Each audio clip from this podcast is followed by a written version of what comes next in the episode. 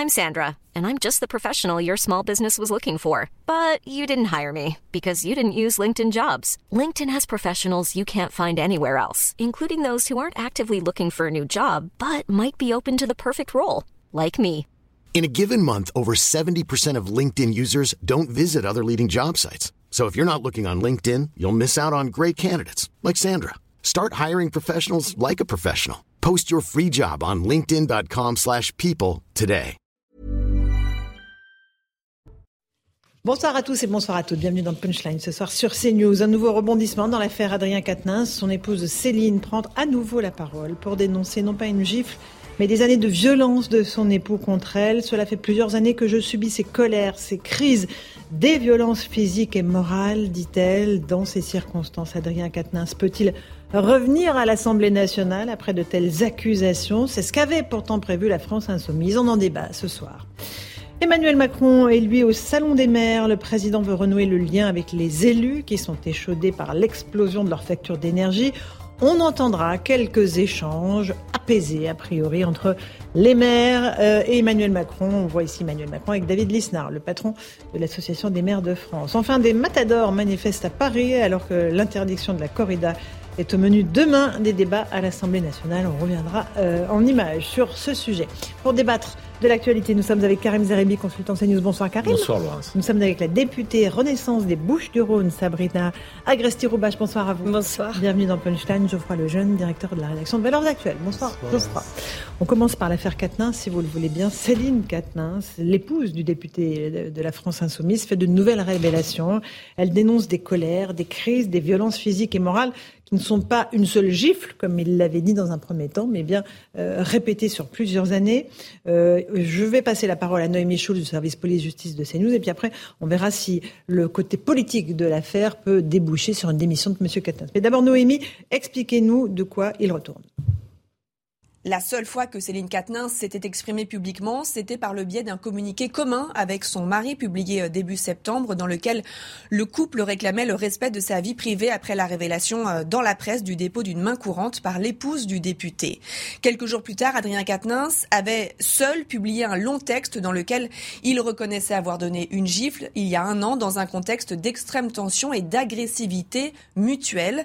Des explications que Céline Quatennens conteste fermement et qui ont peut-être motivé euh, le communiqué qu'elle a à son tour envoyé à l'agence France euh. Une prise de parole contre son gré, explique-t-elle, face aux déclarations de Monsieur Quatennens, arguant médiatiquement d'une seule gifle dans un contexte d'extrême tension et agressivité mutuelle. Je ne peux rester dans le silence face à des propos que j'estime mensongers. Elle dénonce des colères, des crises, des violences physiques et morales de la part de euh, son mari depuis plusieurs années. Il m'est désagréable qu'il minimise les faits publiquement en jetant le discrédit sur ma personne. Des euh, déclarations embarrassantes pour le député de la France Insoumise qui est convoqué le 13 décembre prochain euh, devant la procureure de la République de Lille euh, dans le cadre d'une procédure de reconnaissance préalable de culpabilité. Il devra s'expliquer sur la fameuse gifle, mais aussi sur des SMS envoyés à son épouse. Merci pour ces précisions, Noémie Schulz. Madame la députée, c'est vers vous que je me tourne en premier. Est-ce que vous pouvez siéger euh, avec, euh, à côté de Monsieur Quatennens ou pas, comme vous le faites pour d'autres députés qui sont, qui, sur lesquels pèsent de, de- des Alors, accusations il y a quand même une différence, c'est que lui a reconnu les faits. Les autres, il y a une présomption d'innocence. Et, et il dénie les faits, et si on parle de Damien Absolument. Et c'est lui qui a quand même écrit euh, Je n'ai mis qu'une seule gifle. Bon. Euh, J'attendais quand même que la parole de sa femme arrive et elle est arrivée. Et on voit bien qu'une seule gifle, c'était pas qu'une seule gifle. Ça part de quelque part, de longues années de violence. Donc, très sincèrement, et pourtant, je suis pas de celle, je vous l'avais déjà dit sur votre plateau, euh, qui jette la pierre et qui, qui condamne. Là, pour moi, ça va devenir très compliqué. Moi, je le répète, j'ai encore cette délégation, euh, la lutte contre les violences faites aux femmes. Euh, ça va devenir difficile, mais je pense que ça va être difficile pour lui moralement. C'est-à-dire, quand je le disais, je le laisse seul face à sa conscience. Je le laisse seul face à sa conscience. Et ce qui me stupéfait, c'est quand même la réaction euh, de LFI. Vous savez, les fameux députés, ça dépend. C'est-à-dire que vraiment, ça dépend vraiment de, en fonction de si ça les touche ou pas. Euh, en disant, ben non, euh, maintenant, les instances de LFI veulent écouter la femme. C'est un truc qui s'appelle en France l'état de droit, la justice. Oui, alors il Euh, rappeler que Clémentine Autain a dit Clémentine il ça serait bien qu'on ouais. entende à la France Insoumise Madame Quatennens, Non, mais si elle le souhaite. Non, mais et puis quoi encore? C'est-à-dire, je lui réponds, et puis quoi encore? C'est-à-dire, et comment dire à Marseille, et elle non. C'est-à-dire, c'est puis elle a qu'à devenir juge, elle passe le concours de magistrat, je l'attends. hein. Euh, c'est juste non seulement pas entendable. Moi, je reçois des messages euh, d'associations hein, qui, mm. qui me disent là, euh, pour le coup, Sabrina, vous ne pouvez pas rester euh, comme ça. Et honnêtement, moi, je suis vraiment en train de me poser la question. Il remet son pied à, à l'Assemblée. Je voilà, je. Vous allez le voir? Non, je vais, je vais le voir. Non, mais vous allez lui parler s'il revient à l'Assemblée ben, Pour lui dire quoi euh, T'as Clémentine Autain qui dit euh, on va écouter ta femme, c'est on va on va remplacer un tribunal. Mm. Euh, à un moment donné, y a, je sais qu'il y a des enfants au milieu de tout ça.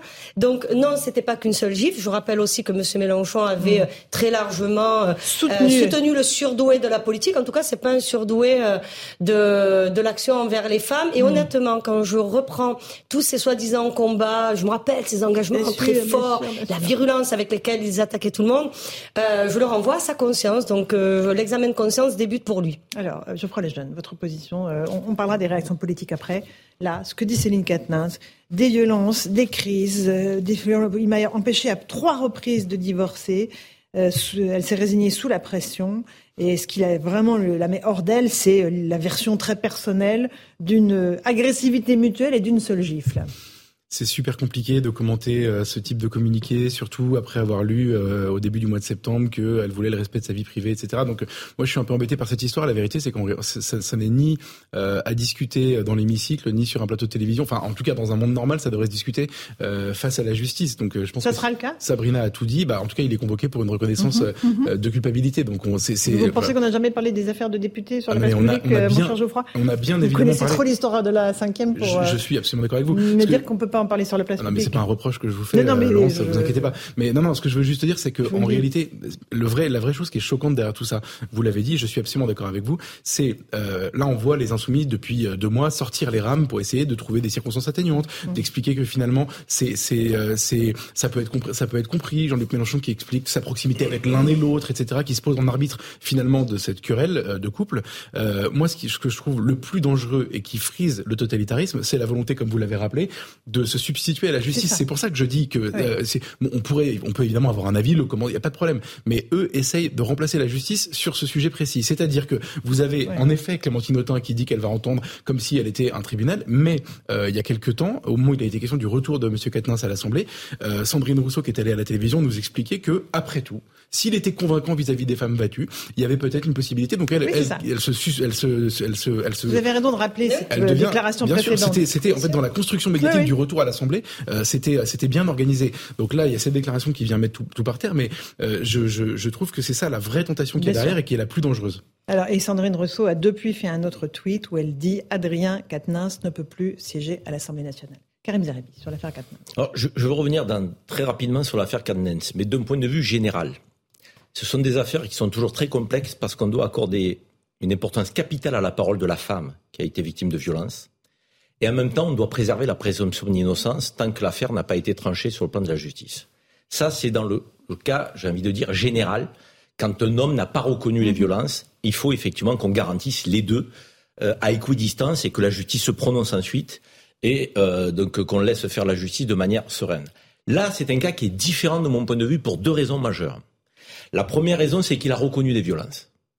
il a reconnu des violences pas des violences. Oui. Une gifle. Oui, mais une violence, une violence, une, violence n'est pas à minimiser par rapport à des violences. Une violence, c'est une violence. C'est une violence de trop. qui, est, qui, est, commise. Et, et, contrairement à ce que certains à la France insoumise, et notamment Mélenchon, ont voulu tenter de faire, minimiser la gifle, c'est un geste qui est inacceptable et condamnable. Donc, sa femme dit qu'il y a eu plusieurs types de violences. Physiques, euh, euh, morales, et que ça a duré pendant trois ans qu'elle a voulu divorcer pendant. Donc cette parole-là, lorsqu'un homme a reconnu une violence, elle doit être encore plus entendue, euh, j'ai envie de dire, que si l'homme le nie. Et puis la deuxième raison qui euh, euh, pousse les insoumis et Adrien Quatennens dans une situation qui est ingérable, c'est qu'ils n'ont jamais respecté la présomption d'innocence, eux.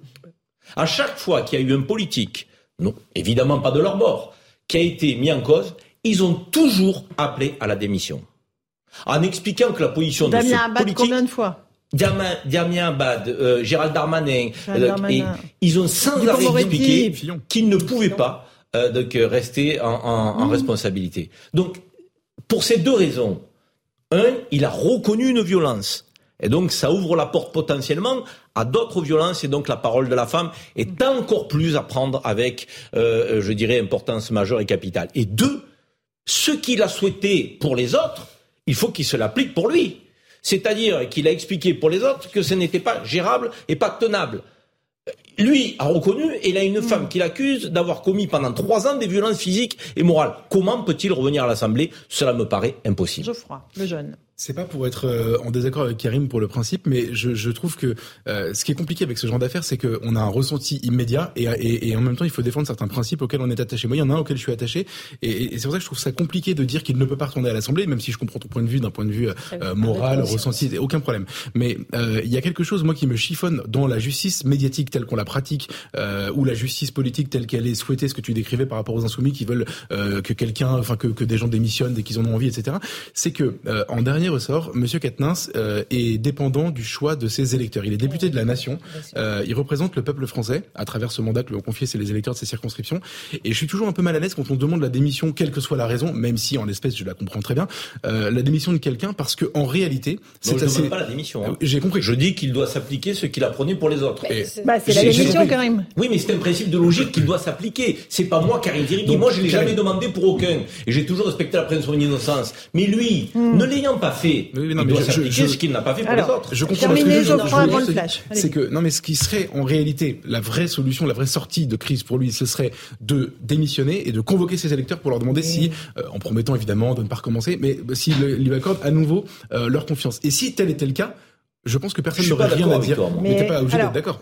On en débat. Vous imaginez l'énergie qu'il faut pour faire une campagne C'est euh, phénoménal. Vous qui avez fait plusieurs campagnes, Madame la députée. Thomas, Thomas Thévenoud, c'était ma première, pardon. Thomas, Thomas, Thomas elle a gagné du premier coup, Sabrina. Euh, Thomas Thévenoud qui avait été, vous savez, pris euh, la main dans le. C'était la phobie administrative, la phobie si administrative. je me rappelle En gros, il déclarait mal ou pas ses impôts. Euh, il avait été, il avait été viré du gouvernement. Il était resté député parce qu'il avait argumenté en disant, je dois mon mandat à mes électeurs. Il s'est représenté, il a perdu. Oui, mais là où je suis pas d'accord avec toi, c'est que si Balkan se représente à Levallois, il gagne haut la main à 80%. Eh ben, il aurait raison. Non, mais, non, mais c'est pas qu'il aurait raison. C'est qu'à un moment donné, tu as un principe qui doit s'appliquer. Je veux dire, quand il y a des comportements qui t'écartent de la vie publique, tu dois le respecter. Bon, allez, on juste, on reprend ce débat dans un instant parce qu'il est vraiment intéressant. aux électeurs. Parce qu'il n'est pas seulement euh, sociétal, il est aussi politique. Euh, mais simplement là, il est 17h, on va faire le rappel des titres de l'actualité avec Adrien Spiteri.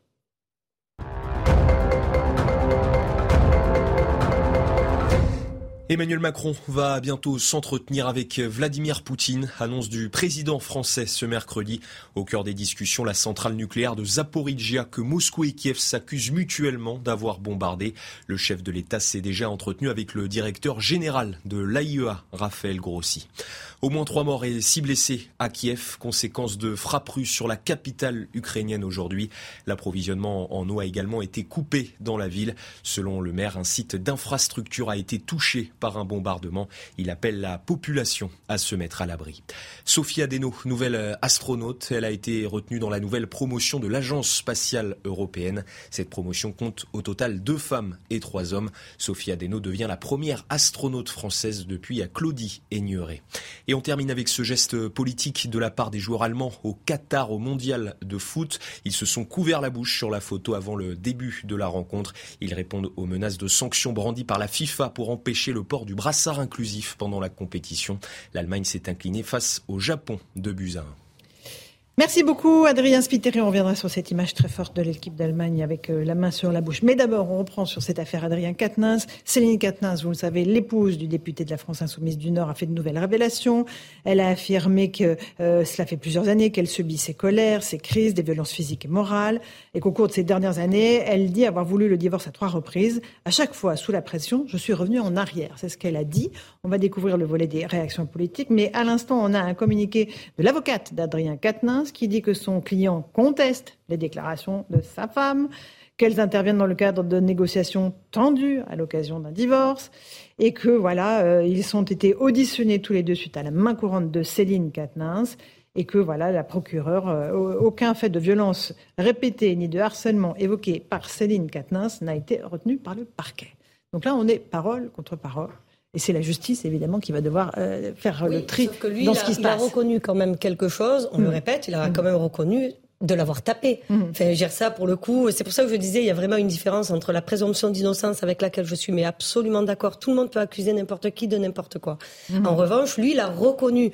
Là où on a un problème, c'est que euh, je, je, c'est pour ça que je les appelle les députés. Ça dépend. C'est que ils vont. Euh, moi, je, je, racontais là à mon collègue euh, fouiller, chercher pour voir si on n'a pas des euh, supposés conflits d'intérêts dans je ne sais pas trop quoi. Enfin, charité bien ordonnée commence par soi-même. C'est ce que je leur ai dit la dernière fois. Enfin, commencez par vous-même et surtout sur un sujet comme les violences faites aux femmes où on a fait quand même beaucoup de progrès sur la libération de la parole, sur la prise mmh. de la parole, sur l'accueil même des femmes dans les commissariats. Je, je me mets moi à la place de, de sa femme. Elle est heureusement qu'elle se défend elle, entend dire, elle, voit des tweets de Mélenchon, elle voit son groupe dire oui, mais vous savez, alors moi j'ai même entendu à l'Assemblée, ah mais tu sais, tous les deux c'était compliqué, oui, mais c'était compliqué, mais il a quand même tapé, enfin donc mm. je et c'est quand même un député. C'est une représentation de la nation. Et moi, je pense à ses électeurs, c'est vrai. Moi, je pense à ses électeurs. Et je pense que si demain il démissionne, je suis pas sûr que ça passe. pas sûr du tout. Ça, euh, parce que, dire que ça passe pour son suppléant Non, ça passe pour lui. C'est-à-dire demain, s'il démissionne, il y, a, il y, a, une réélection. Non, non, c'est oui, c'est ça. une réélection. Sauf que je, c'est pas une affaire financière. C'est pas, il a, il a piqué dans la caisse. Là, il a, il a, il a tapé euh, la mère de ses enfants. Enfin, il a tapé une femme. Point. Donc, je, hmm. je c'est pour ça que je disais l'examen de conscience démarre pour lui et pour eux. Et vraiment, on retient les mots de son avocate. Hein. il faut vraiment faire euh, aussi euh, donner la parole à la défense. Elle dit que la procureure n'a retenu aucun fait de violence répétée ni de harcèlement. Euh, et que voilà, il n'a pas été euh, retenu d'autres infractions que celle d'une gifle reconnue. il est évident que la parole de Katens euh, doit être entendue et il a le droit de se défendre. Il va poser ses arguments dans le bureau de la juge, du juge, puisqu'ils vont être convoqués donc tous les deux pour s'expliquer. donc il faut ici qu'on laisse le temps de la justice. Néanmoins, ça reste une affaire politique et ça reste une affaire politique pas seulement pour Adrien Quatennens, parce que qu'il décide ou pas de revenir à l'Assemblée, derrière, cette situation le devient inextricable pour son groupe politique aussi. Son groupe politique va devoir se, se prononcer. Les parlementaires de la France insoumise, euh, donc des socialistes, des écologistes qui sont hmm. toujours euh, mis au premier rang de ce combat euh, donc, euh, contre les violences faites aux femmes, il va falloir qu'ils se disent et qu'ils se prononcent en faveur ou pas du retour d'Adrien Candens. Donc c'est une forme d'heure de vérité aussi pour ce groupe de la NUPES face à ce cas donc, interne qui est celui d'Adrien Quatennens. Mais évidemment, ça dépend. Je prends le jeune. L'avocat dément catégoriquement les nouvelles accusations de Madame Quatennens. Euh, et là, maintenant, il va falloir que la France Insoumise se prononce. Dans les réactions, alors, parce que j'en ai parlé. Donc, Sandrine Rousseau qui dit il ne peut plus revenir. Il ne peut plus revenir. Olivier Faure, patron du ah, Parti Socialiste, membre de la NUPS, qui dit voilà, le retour d'Adrien Quatennens sur nos bancs est désormais impossible. On attend les réactions de la France insoumise. Clémentine Autain a juste dit qu'elle voulait entendre Madame Quatennens.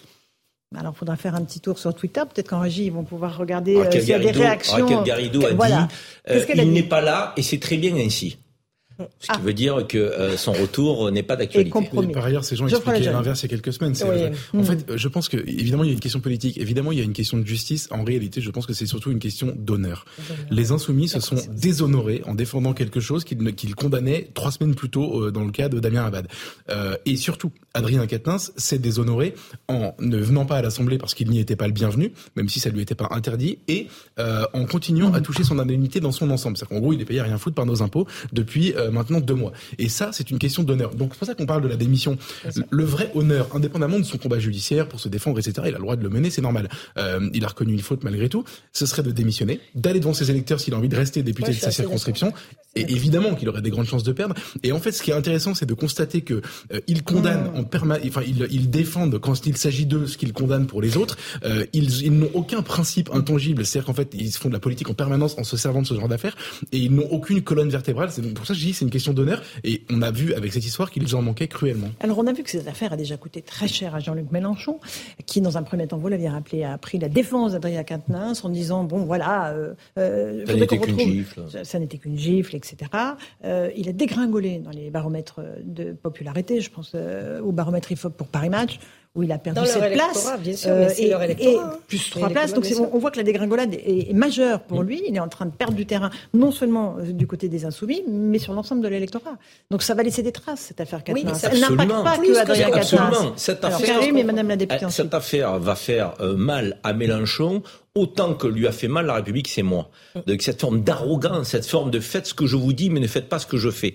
Donc il s'accorde euh, des pratiques qu'ils interdisent aux autres ou qu'ils condamnent chez les autres. à un moment donné, il y, a quelque chose qui va pas. On ne peut pas avoir une indignation à géométrie variable.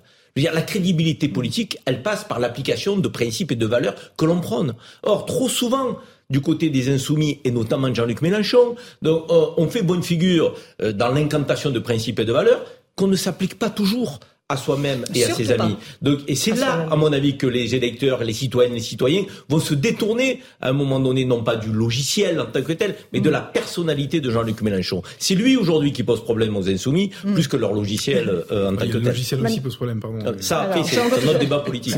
Madame Agressi Non, tout, et puis euh, je, je, le vois, puisque à Marseille, je rappelle, on a aussi un, un député qui a pris la place de Jean-Luc Mélenchon, qui a été très, très confortablement élu. Mais mais cette circo, c'est ma circo de, naissance, la, quatrième circonscription de Marseille.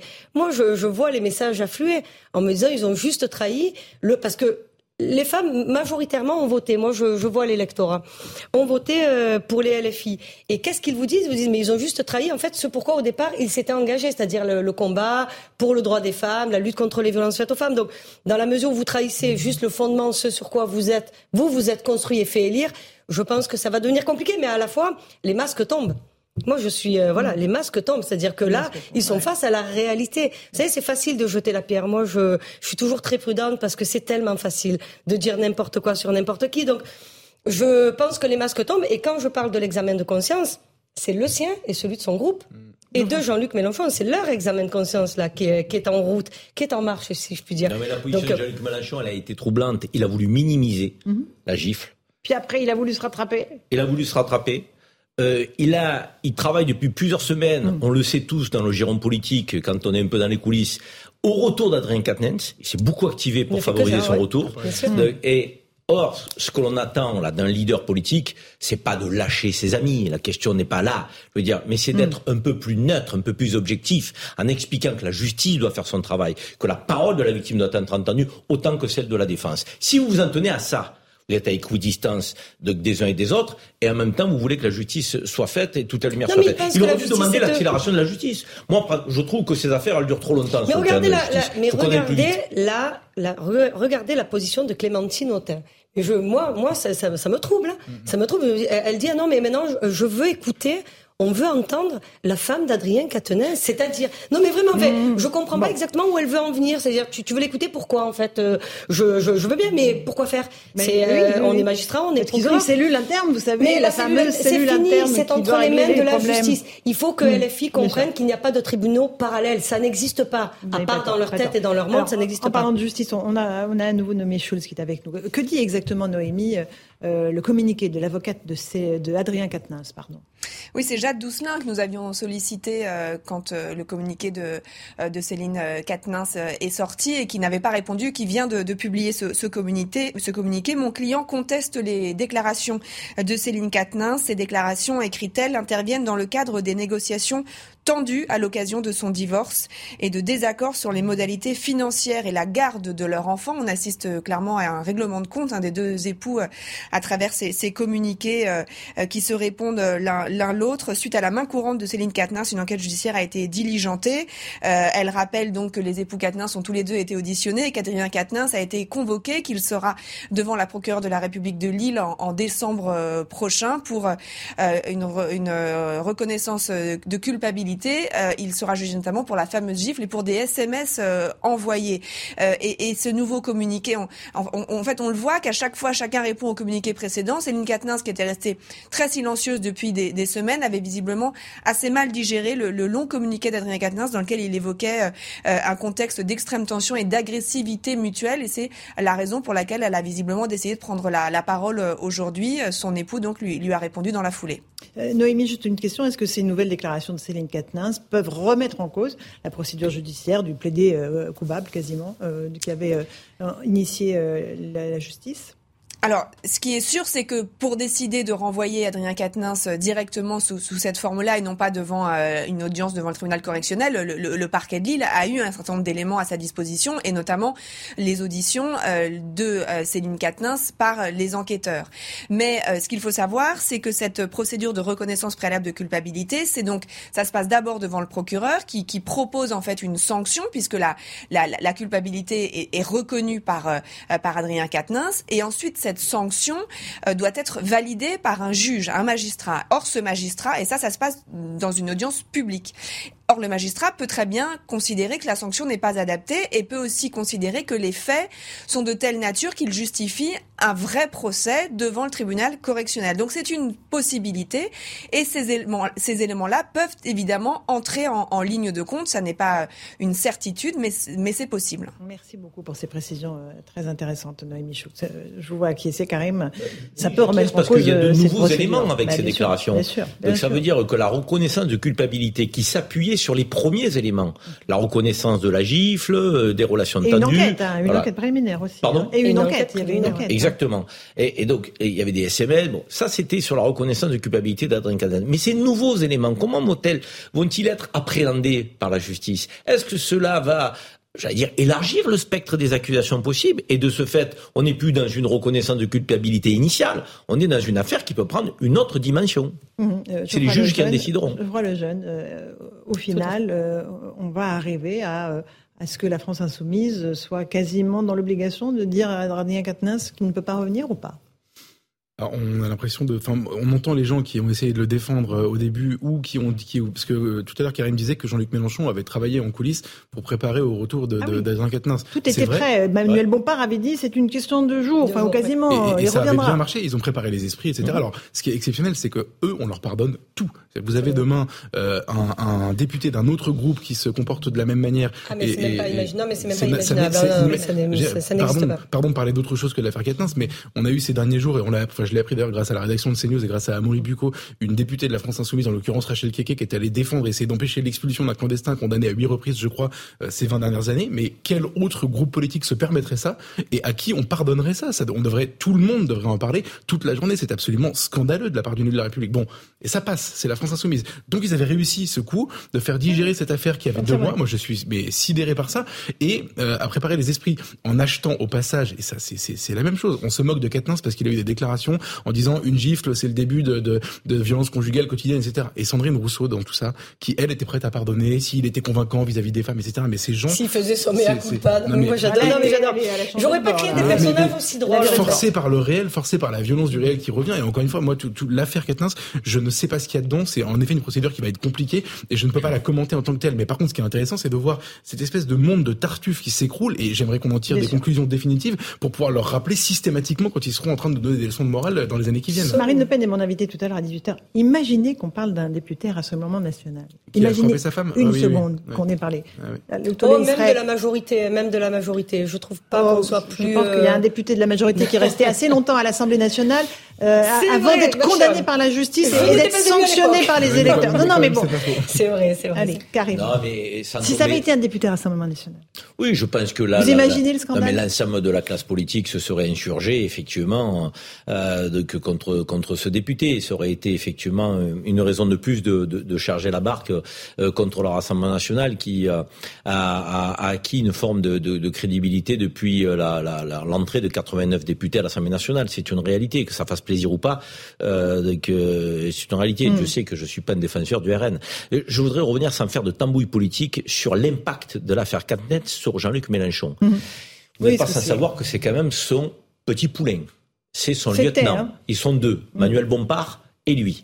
Donc, et il a tout fait Mhm. pour son retour, non pas seulement pour lui faire plaisir, mais aussi pour s'assurer, lui, que les rangs soient bien tenus donc, euh, dans les rangs de la NUPES, avec des lieutenants solides. Mhm. Et donc, du coup, le fait d'avoir défendu quelqu'un qui se retrouve aujourd'hui dans une extrême difficulté va affaiblir le leadership de Jean-Luc Mélenchon, qui est déjà sur la prochaine élection présidentielle. Il ne s'est pas présenté à l'élection législative hein. parce que ça l'intéresserait, ça l'intéressait pas d'être sur les bancs de l'Assemblée. Des individualités qui se révèlent. et, les, individualités, et les individualités, et les appétits, et les ambitions qui vont se matérialiser chez ceux qui n'étaient pas très emballés de voir Jean-Luc Mélenchon se présenter une troisième fois à l'élection présidentielle. Donc tout ça ne fait pas non plus les affaires politiques de Jean-Luc Mélenchon et le met dans une difficulté supplémentaire donc pour assurer le leadership de ce qu'il appelle la, la, la, NUPES, qu'on appelle la NUPES. Et maintenant qu'il est à l'extérieur, c'est un peu plus compliqué. Mais bien sûr. Alors, dans ceux qui peuvent prétendre à prendre le relais, il y a bien sûr François Ruffin euh, qui lui, pour le coup, a des records de popularité,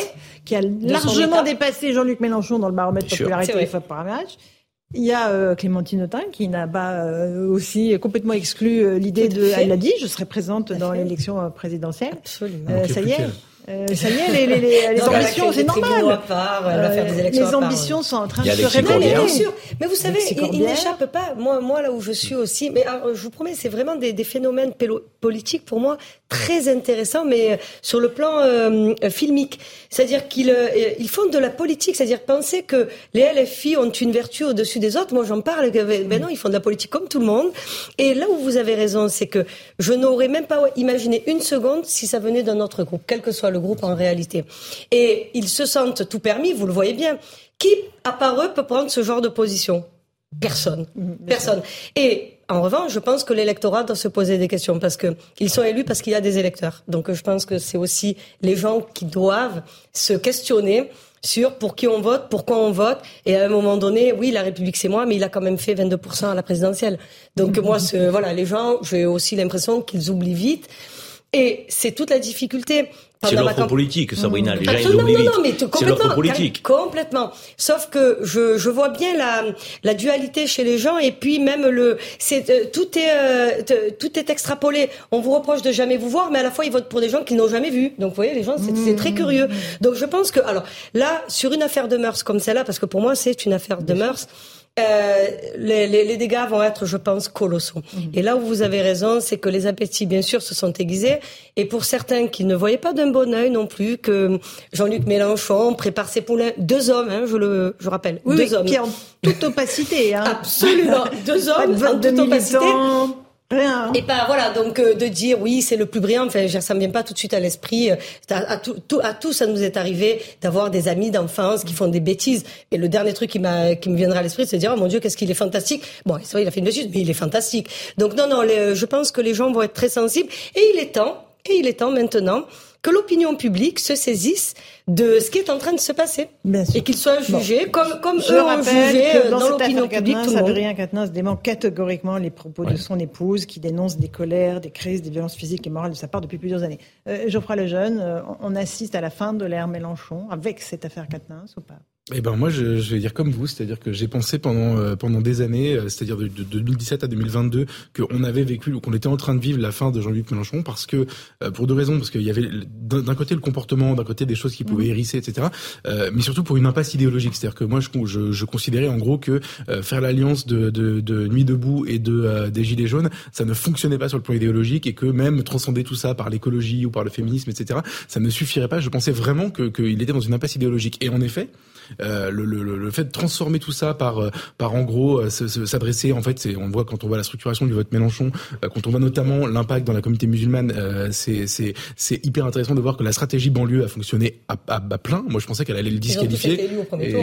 hein. absolument. Donc je pensais que notamment au moment de la marche contre l'islamophobie où il y avait quand même un mélange de d'antisémites forcenés d'islamistes et de gens de la France insoumise qui étaient mhm. en train de se mettre dans un corner et eh ben ça a été finalement un tremplin.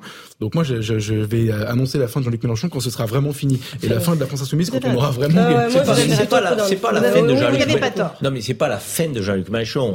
On n'a pas cette prétention-là. C'est des difficultés supplémentaires face au leadership donc qu'il assume et qu'il pensait assumer peut-être avec plus de facilité euh, donc, en créant la Nupes.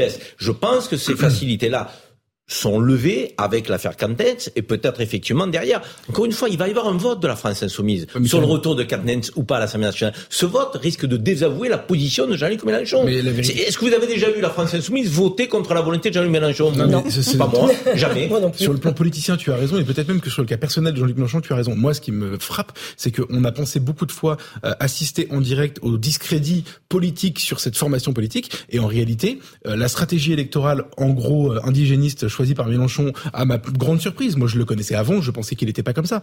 Euh, et d'ailleurs, il n'était pas comme ça il y a encore euh, il y a encore dix ans euh, ou cinq ans.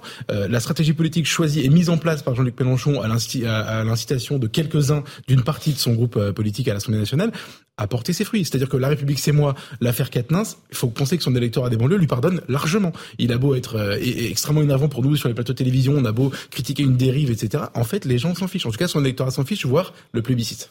Non, je pense que ah bah, aujourd'hui, aujourd'hui, alors je pense que l'électorat féministe va, va, alors là pour le coup, j'ai. Euh, je, je, là où je, suis pas d'accord avec Geoffroy, c'est que Geoffroy euh, ne peut pas faire comme si on avait une alternative à gauche euh, donc à Jean-Luc Mélenchon, Geoffroy. Quand je dis une alternative, mais non, mais tous les gens de gauche que je connais dont tu fais partie, mais, mais excuse-moi, je, te, je, je, te dis ce que j'en pense. Je pense qu'il y a beaucoup de gens aussi qui n'ont pas voté euh, pour Jean-Luc Mélenchon de manière emballée, enthousiaste. mais, sûr, mais la nature aujourd'hui, tu le sais, on fait de l'analyse politique. Jean-Luc Mélenchon aujourd'hui, il préempte un courant qui est orphelin de leader. Il n'y a pas de leader. Je veux dire, sans faire injure euh, de, au, au, premier secrétaire du Parti socialiste, Olivier Faure, c'est quand même pas l'incarnation du leadership par excellence par rapport à ce qu'on a fait connaître dans ce parti. Donc, il profite de ça, Jean-Luc Mélenchon. Et si tu vois des figures s'affirmer, on parlait de Ruffin, on parlait de, de, de certaines autres, je, suis désolé, ça mettra Jean-Luc Mélenchon en difficulté. On va juste aller à l'Assemblée nationale où se trouvent Jeanne Cancard et Charles Pousseau. Bonsoir à tous les deux. Jeanne, euh, il y a peu de députés cet après-midi. Il y en avait euh, dans l'après-midi un peu plus tôt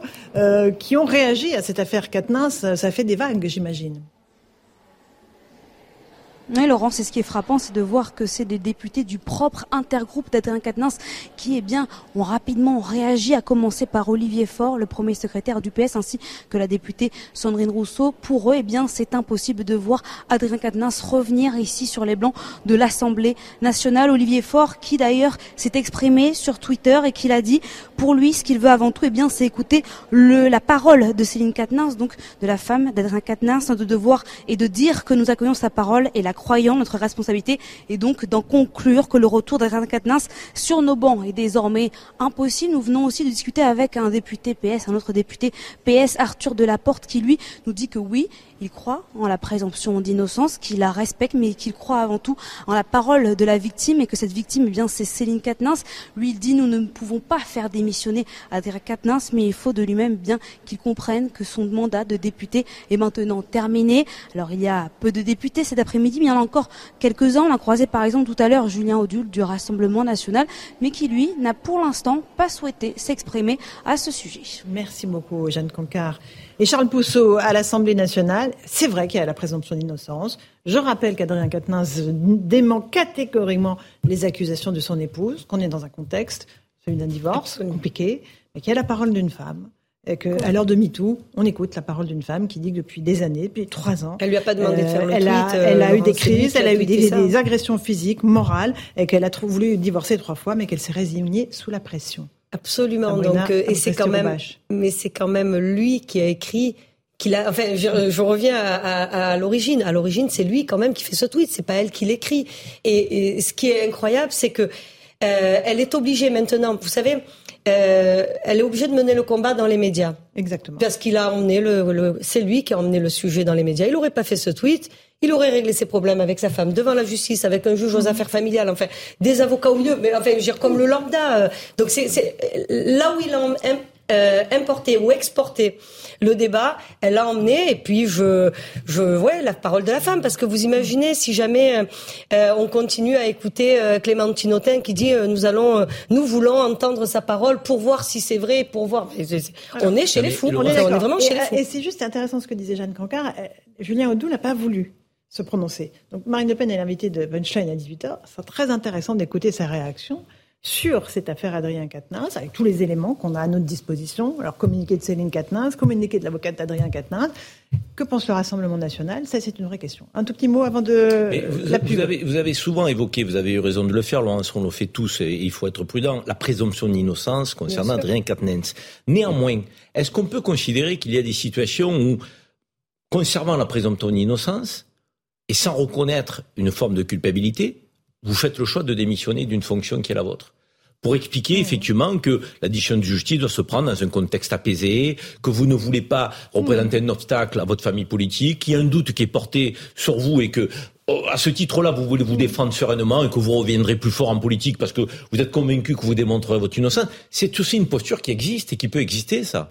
Parce que tout à l'heure, euh, c'est notre correspondante qui expliquait les positions à l'Assemblée nationale. Mais même s'il décide de revenir, vous savez quand même qu'il va y avoir un vote au sein de la NUPES qui est, un intergroupe pour qu'Adrien Quatennens puisse resiéger au sein de cet intergroupe. Et moi, je vous parie en mille qu'il y aura une majorité de parlementaires qui seront opposés. Ça veut dire que s'il revient, il sera obligé d'être dans le groupe des indépendants. Est-ce que vous imaginez le lieutenant de la France insoumise, quasiment numéro 2, euh, siéger dans un groupe des indépendants. Vous avez raison. Enfin, je veux dire, ça ne peut pas le faire politiquement, ça ne tient pas. Donc moi, je pense qu'il y a une position qui est tenable pour Adrien Quatennens aujourd'hui et pour sa famille politique, qui consiste à dire je suis innocent. Mhm. Je vous demande de respecter la présomption d'innocence. Néanmoins, je prends la décision de ne pas revenir à l'Assemblée nationale. C'est trop compliqué. Je suis au devant de la scène. J'ai besoin de me défendre sereinement. Et je reviendrai plus fort politiquement parce que je vous prouverai mon innocence. Ça, c'est une position qui est tenable. On se retrouve dans un instant dans Punchline sur CNews. À tout de suite, on continue à dérouler le fil de l'actualité. 19h, 17h29, pardon, on est en direct sur CNews dans Punchline. Tout de suite, le rappel des titres de l'actualité avec Adrien Spiteri.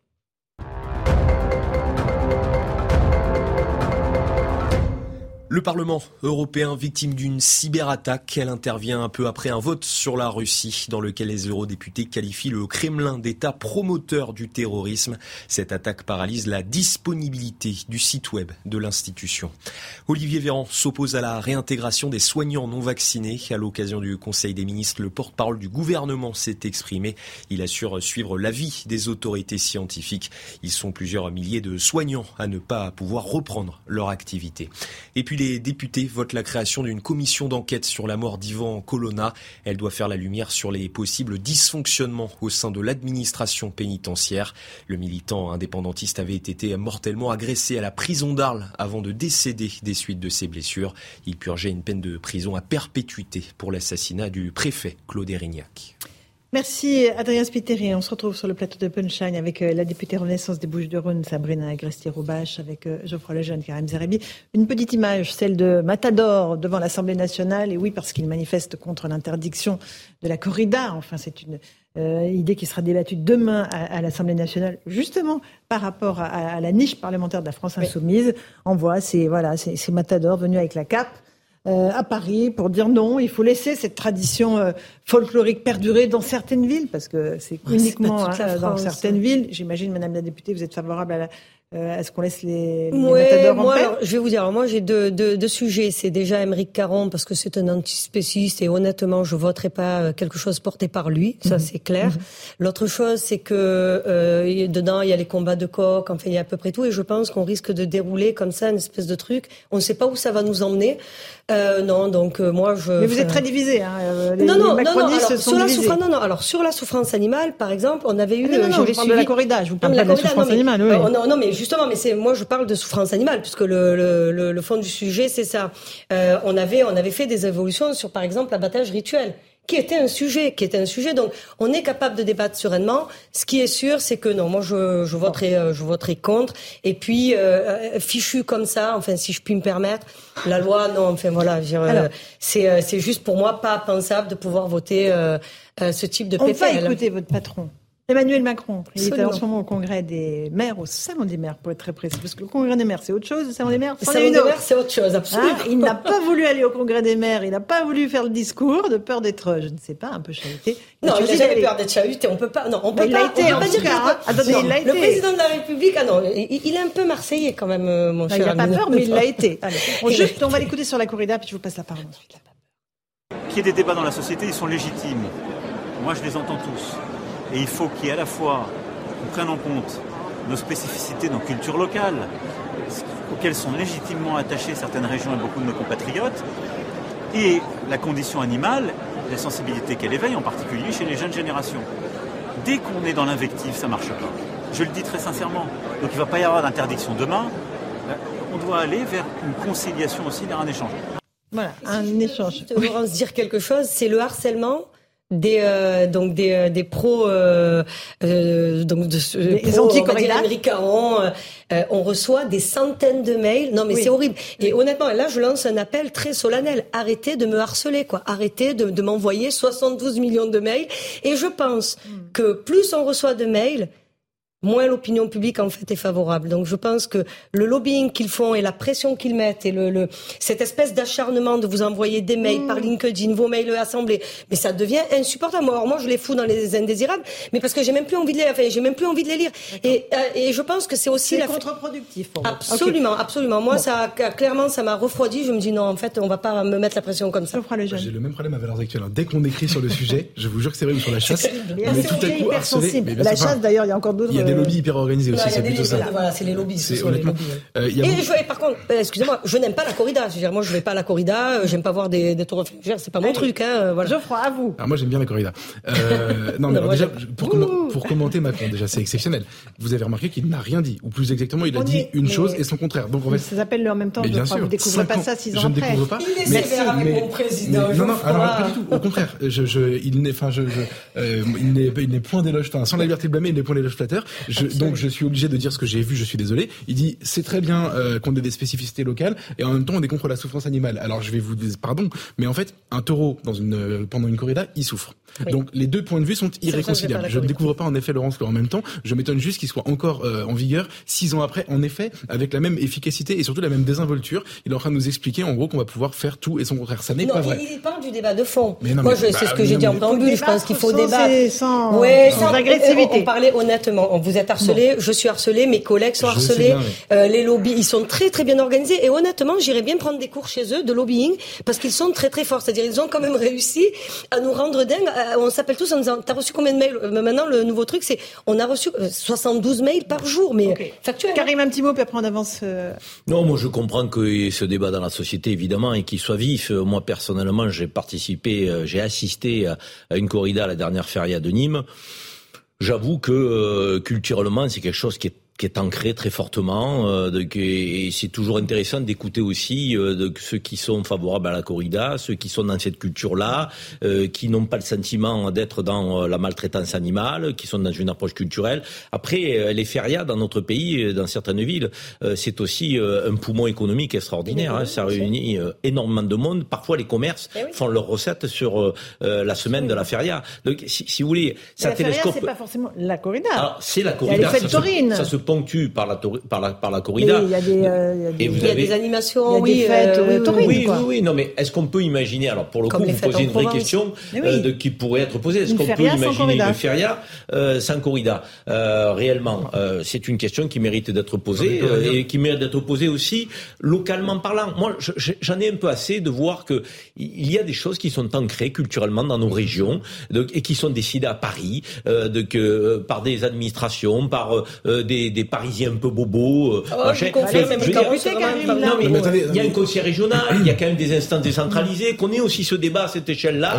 et, je pense qu'il faut aussi que culturellement on prenne en compte ce qui fait les traditions régionales de notre pays. Euh, honnêtement, en Bretagne, en Languedoc-Roussillon, en, Occitanie, en Provence, euh, en Rhône-Alpes, euh, chez vous aussi, Laurence, chez les Savoyards. Il y a des, belles petites vaches, il y a des traditions dorées, mais, mais pas de corrida, mais d'autres traditions. il pas de corrida. tu, tu, dis qu'à juste titre qu'il faut qu'il y ait des débats locaux, etc. sur le sujet de la corrida dans les villes, dans les 56 villes taurines de, de, de, France, il n'y a pas de débat du tout. Tout le monde est d'accord. En tout cas, c'est une mm. écrasante majorité. Première chose, pardon. Ensuite, deuxième chose, moi, j'ai je, je, je, assisté aussi à des fêtes taurines et à, des, et à une corrida dans ma vie. Je viens d'Avignon, donc c'est passé pas très loin, etc. Mes parents m'y ont, ont emmené. Euh, si demain on réfléchit à faire des corridas, euh, enfin des, des fêtes taurines sans corrida, euh, Émeric Caron viendra, le fameux bobo du 18e arrondissement qui n'a jamais vu un animal de sa vie, viendra, viendra t'expliquer que euh, les fêtes taurines ou les combats de, de, de, vachettes, etc. Enfin les combats non, les, les, les, les affrontements entre les vachettes et les et les et les gens qui, qui leur courent après, c'est un stress pour l'animal et qu'il faut l'interdire aussi, etc. Moi, ce qui me fait de la peine dans tout ce qu'on se dit là, c'est l'image que vous avez montrée tout à l'heure euh, des matadors qui viennent manifester. Ce sont, de, ce sont des gens qui ont une connaissance particulièrement exceptionnelle de l'animal. Euh, en effet, des traditions, etc. Et ils sont en train de se battre contre des gens qui ont été élus à l'Assemblée par des, des, des, des pauvres gens qui, n'y qui comprennent rien à ce qu'ils sont en train de faire quand ils mettent un butin de vote Émeric Caron dans l'urne euh, et qui imposent ce genre de débat à des vous gens. Critiquez les, vous insultez les électeurs. Pour la même raison que tout à l'heure, j'insulte bah, pas les électeurs. Bah, si vous dites euh, des gens qui ont rien dans la tête qui mettent un bulletin Émeric Caron. Qui n'ont pas idée de ce qu'ils font au moment où ils mettent un bulletin, bulletin Émeric Caron. Mais non, mais non, mais non. C'est pas pareil. Non, c'est pas pareil. Et donc ce que je dis, je, pèse mes mots. Électeurs et le suffrage universel. Mais bien sûr, c'est pas une question de dire que les électeurs se font n'importe quoi. C'est juste que en fait, la plupart des députés de la France insoumise sont élus sur une étiquette dans des dans des dans des zones euh, euh, sociologiquement assez marquées. En, en gros, l'immigration, les banlieues. Bon, et une fois que vous les avez élus, vous avez ces gens-là qui viennent euh, mettre à sac la tradition euh, de certaines de certaines de certains endroits. Et deuxièmement, surtout avec une hypocrisie sans nom, parce que tout à l'heure Sabrina a évoqué l'abattage rituel, qui est une vraie souffrance animale délibérée pour motif religieux, en l'occurrence islamique. Et là, il y a sur personne. Laquelle on a évolué. Non, mais sur laquelle il y a eu des débats sur les. Ah, éperdument. Et c'est la même chose. C'est même pas son sujet. Alors là, tu pourrais parler aussi de, de pratiques rituelles, de, de, de, à la fois de, de l'islam et du judaïsme. mais si tu les connaissais, tu pourrais peut-être aussi savoir que euh, la, la, la, violence animale, enfin la, la, douleur animale, elle est prise en compte aussi par ces religions, la souffrance animale. Elle est prise en compte par ces, par ces deux religions. non, mais s'il te plaît, je tu es venu sur ce sujet-là qui n'était pas, mais je sais que on met l'islam à toutes les sauces. Là, je voudrais qu'on reste sur la corrida. Qu'est-ce qui est faux dans ce que j'ai dit ce qui est faux, c'est que la souffrance animale, elle est prise en compte par ces religions. Je ça, c'est faux. Je te dis pas ça. Je te dis que Caron se fiche de l'une et s'attaque ah à l'autre. Alors, revenons sur Caron et la corrida. Moi, j'ai assisté à une corrida et le taureau a été gracié à la fin. Eh ben, ça devrait être ça à chaque fois. Non, non, mais ce que je veux vous dire, ce que je veux vous dire, c'est pour vous parler de la culture, de cette culture-là, qui n'a pas vocation et qui n'est pas faite pour tuer, pour tuer. Euh, donc le taureau, il a été gracié parce qu'il a été tellement grandiose. Il a été gracié. Moi, j'ai assisté à cette corrida à la feria. C'est un moment impressionnant. Après, euh, je veux dire, on peut m'accuser effectivement d'être euh, partisan des souffrances animales. Je veux dire, il faut arrêter d'être d'infantiliser aussi sur ce sujet-là. Mais j'ai dit, je ne voterai pas la loi, mais pourtant je ne vais pas en corrida et je n'aime pas ça. C'est vraiment pas. En revanche, non mais en revanche, là où j'ai aussi un problème idéologique avec eux, c'est quand je vois les comparaisons qu'ils font. Ils, ils, ont quand même comparé euh, le, le, fait d'emmener les animaux euh, à la Shoah. C'est-à-dire que c'est, c'est, on, on, va dans des choses, tu te dis, bon, mais euh, vraiment, ils, enfin, ils, ils font pas la différence entre un animal et un être humain. et, et, surtout, et surtout, toute proportion gardée, effectivement, c'est voté par des gens de Paris. Je pense qu'Amérique Caron connaît pas bien les territoires, et ça ne sera pas, bien la voté demain, Madame la députée, puisque ça arrive euh, à l'Assemblée nationale. Ça arrive demain, absolument. Michel FI demain. déjà rejeté en commission. Mais c'est Il y a très peu de chances, évidemment, que ce soit voté demain. Même si notre groupe, même si notre groupe a laissé quand même la, la liberté euh, de vote. Vraiment. Oui, parce que y a des, c'est très intéressant Absolument. de voir non, dans non, tous les partis politiques, il y a des pour et des contre. Absolument. Que ce soit chez vous, Rassemblement National. C'est pour ça que c'est pas une histoire c'est voilà, c'est un sujet qui est transpartisan et ça c'est intéressant. Euh, J'aimerais qu'on continue et qu'on évoque les questions de sécurité euh, et, qu'on entende le récit d'une policière qui a été agressée euh, la semaine dernière par un trafiquant de drogue euh, qui euh, a tenté de la faire basculer dans le vide. C'est assez saisissant. Écoutez son récit euh, avec les propos recueillis par Sophia Dolé et Sandra Buisson.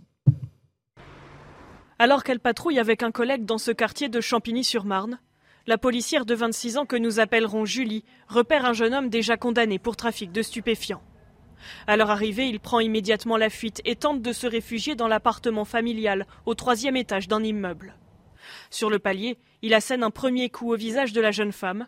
C'est à ce moment-là que la famille du suspect tente violemment d'empêcher l'arrestation. Et là, euh, un déchaînement de violence, la, la famille qui fait tout pour s'interposer à l'interpellation, lui qui se débat, qui me porte plusieurs coups en se débattant, notamment des coups de coude au visage. Euh, le frère qui était présent sur place, qui est le plus virulent, qui essaie de m'attraper pour, euh, pour m'empêcher en fait de, de continuer de l'interpeller. Dans l'agitation, l'homme parvient à s'extraire et évacue ce que les policiers soupçonnent être de la drogue dans les toilettes. Puis il se rend sur le balcon et grimpe sur le toit. Elle décide de le suivre. Au moment où je commence à me tracter pour euh, monter sur le haut du toit, je vois qu'il se retourne, qu'il se baisse et qu'il m'arrache. Et en fait, bah, ça me fait perdre totalement mes appuis, donc je, je me retrouve un peu projetée en arrière. Et là, j'ai un de mes collègues qui me rattrape in extremis. Et si mon collègue n'avait pas été là, bah, je serais tombée des trois étages parce que mon corps aurait fait le balancier et je me serais retrouvée euh, la tête en arrière dans le vide. Julie s'est vue prescrire 7 jours d'incapacité totale de travail. Avec le recul, elle dit réaliser que les conséquences auraient pu être plus graves. Et malgré la violence de l'interpellation, cela n'entache en rien sa volonté de poursuivre ses missions au sein de la brigade anticriminalité. Voilà pour ce récit de Sophia Delay et Sandra Buisson. Là, on, passe à chaque fois des limites. À chaque fois, il y a un, cap qui est franchi. C'est toute une famille qui se met à, à, à, agresser une policière, Madame la députée. C'est édifiant, mais euh, je rappelle que euh, le ministre de la Justice euh, l'a dit et c'est dans la dans la programmation de de, de, de la loi, euh, de programmation, de programmation absolument. du, du, ministère la LOPMI absolument la loi, la loi d'orientation et de programmation du ministère de l'Intérieur euh, plus de grâce pour euh, ceux qui, euh, qui s'en prennent aux forces de l'ordre. Enfin, moi, je suis pour une bon, tolérance zéro, c'est une évidence. C'est véritable. Peine minimale, Madame la députée, peine minimale pour les agresseurs de policiers? Non, moi, je suis, moi, j'irai plus ben, loin. C'est ça la, la, fermeté. Hein. Oui, ben, la, alors, je, non, moi, je vais plus loin. C'est, je pense qu'on doit, si on ne sait pas nous-mêmes protéger notre police, vous imaginez le courage qu'il faut. Enfin, je sais pas, le, le courage qu'il faut pour se dire, je vais le poursuivre sur le toit, c'est-à-dire, je vais aller au bout de ma mission. Dire combien se serait arrêté avant elle? Non mais, mais combien se serait arrêté avant elle? J'entends, mais pourquoi est-ce qu'il y a ces actes qu'on souligne systématiquement sur ces news et on a raison de le faire Pourquoi ça ne s'arrête pas? Parce qu'il n'y a pas de réponse en face. Mais il n'y a pas de fermeté en face. il n'y a pas de fermeté en face. Nos policiers non, mais sont on doit aller. à eux-mêmes. Si vous me demandez si on doit aller plus loin, c'est oui. Il faut être plus ferme. Une, non, mais c'est une évidence. C'est une évidence. Après, il y a encore ce. On parlait l'autre fois de, de, la violence. Voilà, maintenant, euh, euh, c'est carrément la famille. Enfin, moi, mais si je toute suis à une famille là qui s'en prend à la oui, policière. Non, mais à la place de la famille, les, les, enfin, des, des, des comportements normaux seraient de peut-être déjà de calmer le garçon ben, et de... oui oui oui absolument et de protéger de s'interposer je... pour protéger euh, la, pas, la policière il n'y a pas assez de fermeté. Non mais je pense qu'à un moment donné il faut qu'on arrête de tourner en rond sur ce sujet. Mais on tourne en donc rond. Euh, on a eu euh, une campagne présidentielle où certains candidats et quels que soient les bords euh, de, étaient euh, en situation de proposer de la fermeté automatique. Mm -hmm. lorsque vous portiez atteinte à un fonctionnaire de police, à un enseignant, à un personnel des urgences, donc, aux pompiers, moi, je pense que si on ne passe pas par là, on donnera le sentiment d'être dans une forme d'acceptation de l'inacceptable. Il faut de la fermeté. Et la fermeté aujourd'hui, en matière de justice, elle passe par de la prison ferme et automatique pour ceux qui portent atteinte de, à un policier. Oui, il faut de la prison ferme à ceux qui agressent les policiers, à ceux qui se permettent euh, de okay. tout et n'importe quoi. Et je vais vous dire, on aura de plus en plus de comportements de ce type. Absolument. Parce que les trafiquants de drogue mmh. sont de plus en plus euh, euh, armés, organisés, structurés et accepteront de moins en moins qu'on qu vienne de faire intrusion. Donc si on ne met pas un coup d'arrêt avec de la prison ferme à ceux qui portent atteinte aux fonctionnaires de police, on ouvre la porte à tout et la boîte de Pandore est ouverte. représentant de, des forces de l'ordre moi, je suis d'accord pour la fermeté. Le problème, c'est que la, la, prison ferme, ça existe déjà dans le code pénal pour les agressions contre les policiers. Donc, j'ajouterais à ce que vous venez de dire l'un et l'autre que c'est l'application des peines qui pêche. Moi, j'avais été très frappé euh, il y a quelques mois, euh, dans le quinquennat précédent, par une, une un débordement en marge d'une manifestation après un match de foot. Il me semble que c'était quand le PSG avait perdu la finale de Ligue des Champions.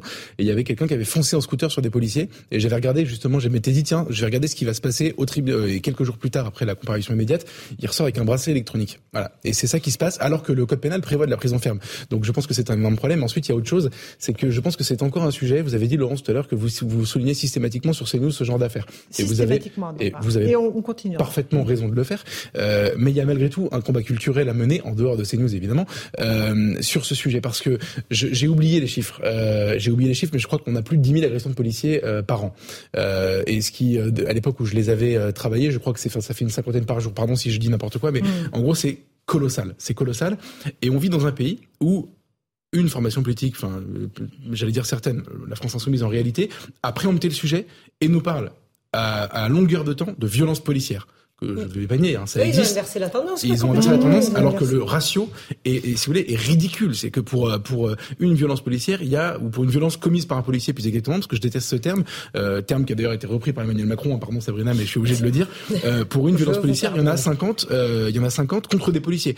Et on a réussi à se faire enfermer dans ce débat, et c'est absolument délétère. Donc les gens, je pense qu'il y a beaucoup de gens de bonne foi qui pensent que dans ce pays aujourd'hui, la police peut être une menace éventuellement, etc. Parce qu'on leur a mis en, en exergue un ou deux faits divers qui n'auront rien à voir qui sont parfois d'ailleurs souvent manipulés. Et je pense que ça, c'est délétère, absolument délétère. Donc, faut Le code pénal n'est pas appliqué. Non, j'ai, non, c'est deux choses différentes. Pas appliqué, un, parce qu'on n'a pas assez de places de prison. Et quand on en a, ben, je trouve qu'on fait pas preuve de discernement pour mettre en prison ce qu'on doit mettre en prison.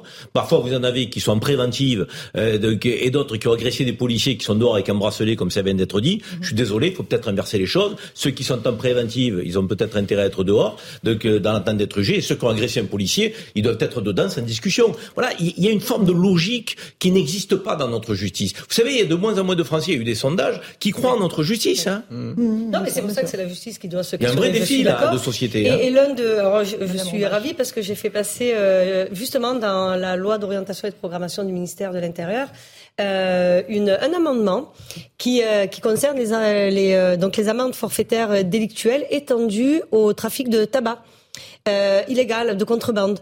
Et je pars de, du constat de Marseille et vraiment, je, je, je, commence mon amendement comme ça en disant, depuis Marseille, voilà les conséquences sur la santé publique, mais à la fois, comment on laisse faire C'est-à-dire que maintenant, les vendeurs à la soie ne se cachent même plus, puisque ils viennent à votre rencontre, ils packagent, ils sont sympas. Et je dis, il faut, alors on me dit, mais c'est pas suffisant, mais il faut bien démarrer quelque part. Donc moi, je suis plus pour le démarrer quelque part. Bien sûr que c'est pas les, les, AFD qui vont tout régler, mais en tout cas, si on, on commence pas quelque part à taper en disant, ben ouais, on sait que là, il y a un problème. Et moi, je vois ce que m'écrivent les gens. Merci de l'avoir fait, mais ils vous disent quand même, mais vous croyez que c'est suffisant? Je réponds évidemment que non, mais il faut démarrer quelque part. Pareil, bien nommer les choses, bien nommer les, choses. bien nommer. Et à chaque fois, c'est la citation d'Albert Camus. Mal nommer les choses rajoute du mal au monde, et c'est vrai. Je suis très inquiet sur le développement de ces, de ces, de ces trafics, de ces réseaux de drogue qui se gangstérisent euh, à la mode un peu mexicaine. Moi, je vous le dis, pour en avoir parlé avec des, des fonctionnaires de police qui sont dans les stupes, mais aussi des anciens délinquants, des repentis, des gens qui reviennent, euh, des gens qui ont voulu sortir aussi de ce système-là parce qu'ils voulaient pas avoir des mains pleines de sang, qui sont qui se disaient il y a quelques années, moi je fais du cannabis. Mais aujourd'hui, aujourd'hui, moi je peux vous dire qu'ils sont armés jusqu'aux dents. Hein, il y a des fonctionnaires de police qui m'ont dit, moi, on a fait des découvertes, il y a des lance-roquettes euh, de, qui sont cachées, il y a des armes et autres. je vais vous dire, c'est le, c'est le gangstérisme à la mode mexicaine. Et, et il faut pas le minimiser, ça il faut pas le minimiser parce qu'ils prennent en otage des habitants de quartiers qui sont honnêtes et qui ont envie de vivre dans la tranquillité et qui ont droit à la tranquillité. Donc ces gens-là, il faut les combattre. Alors, et on n'ira jamais à le jeune. Moi, je vais juste euh, amender mes propres propos, en tout cas les, les chiffres. Euh, J'étais très en dessous de la réalité. En fait, c'est en 2019 37 000 euh, violences dans l'année, ce qui veut dire un peu moins d'une centaine par jour, mais c'est mhm. colossal, c'est conséquent. Et, et, et, en fait, c'est le symptôme, je pense. Je vais aller dans le sens euh, de Karim qui parle de, de, des trafics, etc. En fait, s'installe un peu un peu partout, et notamment à cause du trafic de drogue. Mais il n'y a pas que ça, mais c'est quand même la principale manne, la principale source des contre-sociétés, où en fait le défi aux forces de l'ordre, en l'occurrence, en l'espèce là d'ailleurs il s'agit pour le, le cas qu'on commente euh, d'un quelqu'un qui, qui a reconnu parce qu'il était dans le trafic de stupéfiants, euh, de gens qui dont en fait le, le défi aux forces de l'ordre est le cœur de métier parce qu'ils installent des zones où il faut que eux fassent régner. C'est c'est pas des zones euh, de non de, de non droit, c'est une zone où leurs droits à eux s'appliquent. Donc le moment où quelqu'un qui est censé faire respecter un autre droit, la loi de la de la République de la France, euh, de, pour le faire respecter, il faut le défier, il faut aller au contact, il faut le euh, le, le, le, cartonner. Et c'est donc pour moi une des raisons de l'augmentation, ça a doublé en, en, en 10 ans. Euh, c'est une des raisons de cette augmentation qui est exponentielle. Et là-dessus, euh, le Rassemblement national propose des choses très, euh, très musclées, Madame Sabrissa. ils vont sans doute pas voter, d'ailleurs, toutes les ah dispositions que vous avez. Ah ben non, non, regardez, sur la loi d'orientation et de programmation du ministère de l'Intérieur, ça a été très largement voté. Mhm. très largement voté. Je même, euh, honnêtement, même moi, j'ai été très agréablement surprise. Et par le Rassemblement national. Et par le, par le Rassemblement national, par les LR, par, par aussi une partie, hein, une, partie de, euh, de, de la gauche. Alors, je sais plus comment trop les appeler, mais non, non, ça a été très largement. Je sais plus comment les appeler. Moi, j'en perds euh, mon latin ou mon provençal au choix. Euh, et c'est vrai, je parle provençal aussi. Et, et je, non, non, on, on, a écouté en commission des lois. Je vois le, c'est moi pour moi c'est un premier mandat, donc je vois mhm. le travail que nous faisons. Euh, et je, je, je l'ai répété sans arrêt, le camp qui a perdu, les camps qui ont perdu n'ont pas tort surtout. Donc j'ai euh, voilà, je, on a fait un vrai travail de concertation. Ils ont proposé des choses très intelligentes. Après bon, quand c'est très par exemple sur le Rassemblement national, qu'est-ce que vous auriez par exemple sur le suicide, euh, non, mais par exemple sur la prise en compte du suicide, du taux de suicide dans la police, c'est-à-dire mieux accompagner les familles, mieux prévenir, mmh. mettre le paquet sur la prévention, sur la formation. Donc voilà, ça c'est des choses vraiment avec lesquelles euh, euh j'ai discuté avec notamment l'un de mes collègues. Donc je non non non, il y a, y a, vraiment des choses qui ont été prises en compte, des amendements même de de, de D'Éric Ciotti, donc euh, voilà. Donc non, non. Là, sur la loi d'orientation et de programmation du ministère de l'Intérieur, euh, j'ai été très agréablement surprise de voir euh, la, le confort avec lequel ça a été voté. je rappelle que Marine Le Pen est mon invité à 18h. On, semble partir de, de, tellement de loin sur ces questions de fermeté, sur sur ces, ces moyens qu'on doit accorder à la police nationale, qu'il me semble que 15 les groupes, milliards sur ce il me semble, oui, avec 7 8 milliards sur la cybersécurité. Mm-hmm. Donc, il me semble que tous les groupes politiques, quelle que soit leur sensibilité, ne peuvent pas refuser euh, des moyens supplémentaires. Après, ça ne veut pas dire qu'ils estiment qu'on va assez loin. Mais ne pas voter ce, ce, ce, surplus de moyens serait quand même une forme d'anomalie et d'incohérence. Donc, moi, je pense que beaucoup ont dit, OK, on vote ce que vous nous proposez parce que vous apportez plus de moyens aux de police, euh, plus de fermeté dans la société. On estime que vous n'allez pas assez loin toutefois, et on peut faire des propositions différentes ou supplémentaires. Mais on votera ce que vous avez proposé. C'est peut-être aussi ça la position que va nous indiquer Marine Le Pen tout à l'heure. Mhm. Ça veut dire qu'elle peut estimer que c'est mieux que rien, mais que derrière, que le compte n'y est peut-être pas tout à fait parce qu'il faut aller. Non, mais la difficulté que vous avez, Sabrina, si, si, si c'est possible de le dire euh, et que vous soyez d'accord avec ça, c'est que euh, on part de tellement de loin sur la défection des moyens de la police nationale, la clochardisation de la justice, donc euh, la santé publique était dans un état catastrophique. On part de tellement de loin que ce gouvernement pourra voter des milliards par-ci, des milliards par-là. Mmh. Ça donnera le sentiment que ça n'est toujours pas assez parce que le manque était tel qu'aujourd'hui vous ne rattraperez pas le retard, qui, ah, est un retard, de deux décennies. Je pense qu'une meilleure, une meilleure ventilation. après, moi je pense quand même, vous savez, c'est comme dans une, comme à la maison et comme dans une, quand on gère euh, euh, un budget, euh, une meilleure affectation, une meilleure utilisation, un meilleur fléchage vous savez, les, euh, vous regardez, enfin 15 milliards, c'est beaucoup sur 5 ans. 2022, 2027, c'est, c'est énorme. Euh, c'est sûr que si on continue à faire ce qu'on faisait avant, je vous garantis que ça servira à rien. Sauf que là, il y a quand même des choses qui ont été votées pour, par exemple, euh, 8500 policiers en plus. C'est pas rien. Euh, de, enfin, plus de plus de 100 sous-préfectures. On a décidé de réouvrir les sous-préfectures dans les zones les plus reculées. C'est, enfin, voilà. Moi, les retours en tout cas que j'ai, c'est merci, voilà, de l'avoir fait. Et je, et je pense tout n'est pas parfait non plus. Tout n'est pas parfait, bien. Non, bah, non, mais je, ne suis pas de celle qui dit que tout va bien, au contraire. Mais quand c'est bien, il faut, euh, il faut le dire. La sécurité. Ouais, je, évidemment, on peut que se satisfaire d'une augmentation euh, des moyens euh, alloués, euh, alloués aux forces de l'ordre. Maintenant, c'est malheureusement, je crois, pas seulement un problème de moyens. Je pense que c'est un problème aussi de philosophie, de changement de logiciel.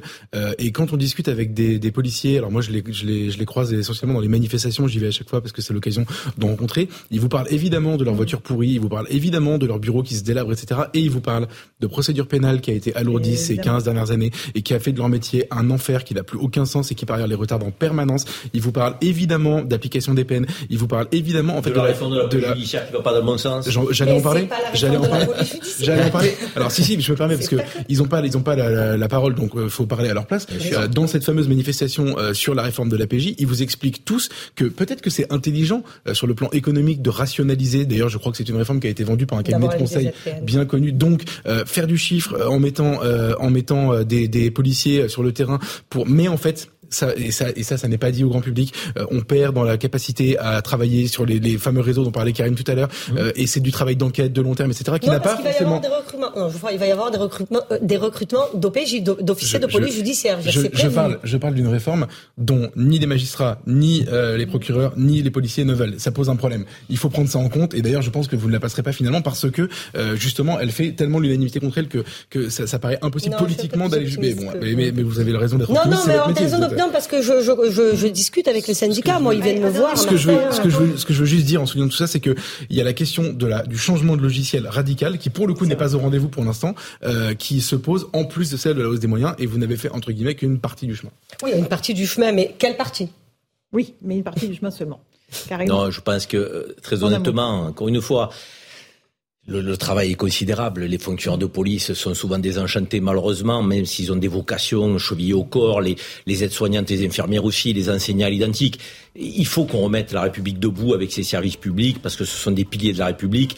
Ce gouvernement y contribue, il doit faire encore plus. Remettre la euh, République debout. Plus là-dessus. Vous avez raison, Karim. On fait une petite pause dans un instant. Marine Le Pen sera l'invité exceptionnel de Punchline de 18h à 19h. On viendra avec elle sur les grands thèmes de l'actualité, euh, sur la sécurité bien sûr. Emmanuel Macron est en ce moment au Congrès des maires. Et puis l'affaire Quatennens. Pense-t-elle que Adrien Quatennens euh, peut encore siéger à l'Assemblée nationale? Réponse de Marine Le Pen dans un instant. À tout de suite sur CNews et Europe 1. Bonsoir à tous et bonsoir à toutes. Bienvenue dans Punchline ce soir sur CNews et sur Europe 1. Un nouvel épisode dans l'affaire Katnins. Son épouse Céline dénonce des années de violence physique et morale et non pas une seule gifle comme il l'avait affirmé dans un premier temps. Euh, le député de la France Insoumise dément ces accusations. Son retour est-il encore possible? Non, répondent certains élus de la NUPS. On fait le point ce soir. On posera la question à Marine Le Pen, qui est notre invitée spéciale ce soir. Bonsoir, Madame Le Pen. Bonsoir. Bienvenue sur notre plateau. On évoquera aussi la rencontre d'Emmanuel Macron avec les élus locaux lors du Salon des maires à Paris. Le président qui a été interpellé sur les questions du pouvoir d'achat et des factures d'énergie. Euh, Marine Le Pen, là encore, réagira euh, sur cette rencontre euh, avec ce non-discours, s'il n'y aura pas de discours ce soir du président, simplement cette déambulation de plusieurs heures au Salon des maires. Voilà, ce sera dans un instant, juste après le rappel des titres de l'actualité de 18h.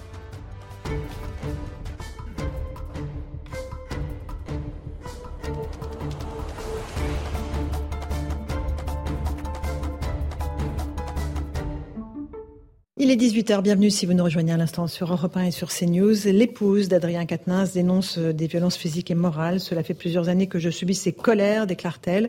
Le député de la France insoumise est convoqué le 13 décembre prochain devant le tribunal judiciaire de Lille.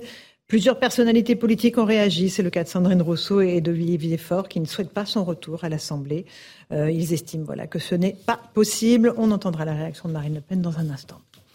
Des toreros devant l'Assemblée nationale ce mercredi à la veille d'un vote pour faire abolir la corrida. 13 matadors veulent faire entendre leur voix. Ils protestent contre le projet de loi porté par le député insoumis Émeric Caron. L'Ukraine, la ville de Kiev est sans eau ni électricité après de nouvelles frappes russes. Un bâtiment de deux étages a été endommagé. Au moins trois personnes sont mortes, six blessées. Et dans la région de Saporidja, trois civils, dont un nouveau-né, ont été tués après une frappe russe sur une maternité. Ce geste politique de la part des joueurs allemands au mondial du foot de Qatar, euh, les 11 joueurs de la Mannschaft se sont couverts la bouche sur la photo avant le début de la rencontre. Ils répondent ainsi aux menaces de sanctions brandies par la FIFA pour empêcher le port du brassard inclusif pendant la compétition. L'Allemagne s'est inclinée de but à un face au Japon. Enfin, Sophie Adenau, dans les pas de Thomas Pesquet, elle a été retenue dans la nouvelle promotion de l'Agence spatiale européenne.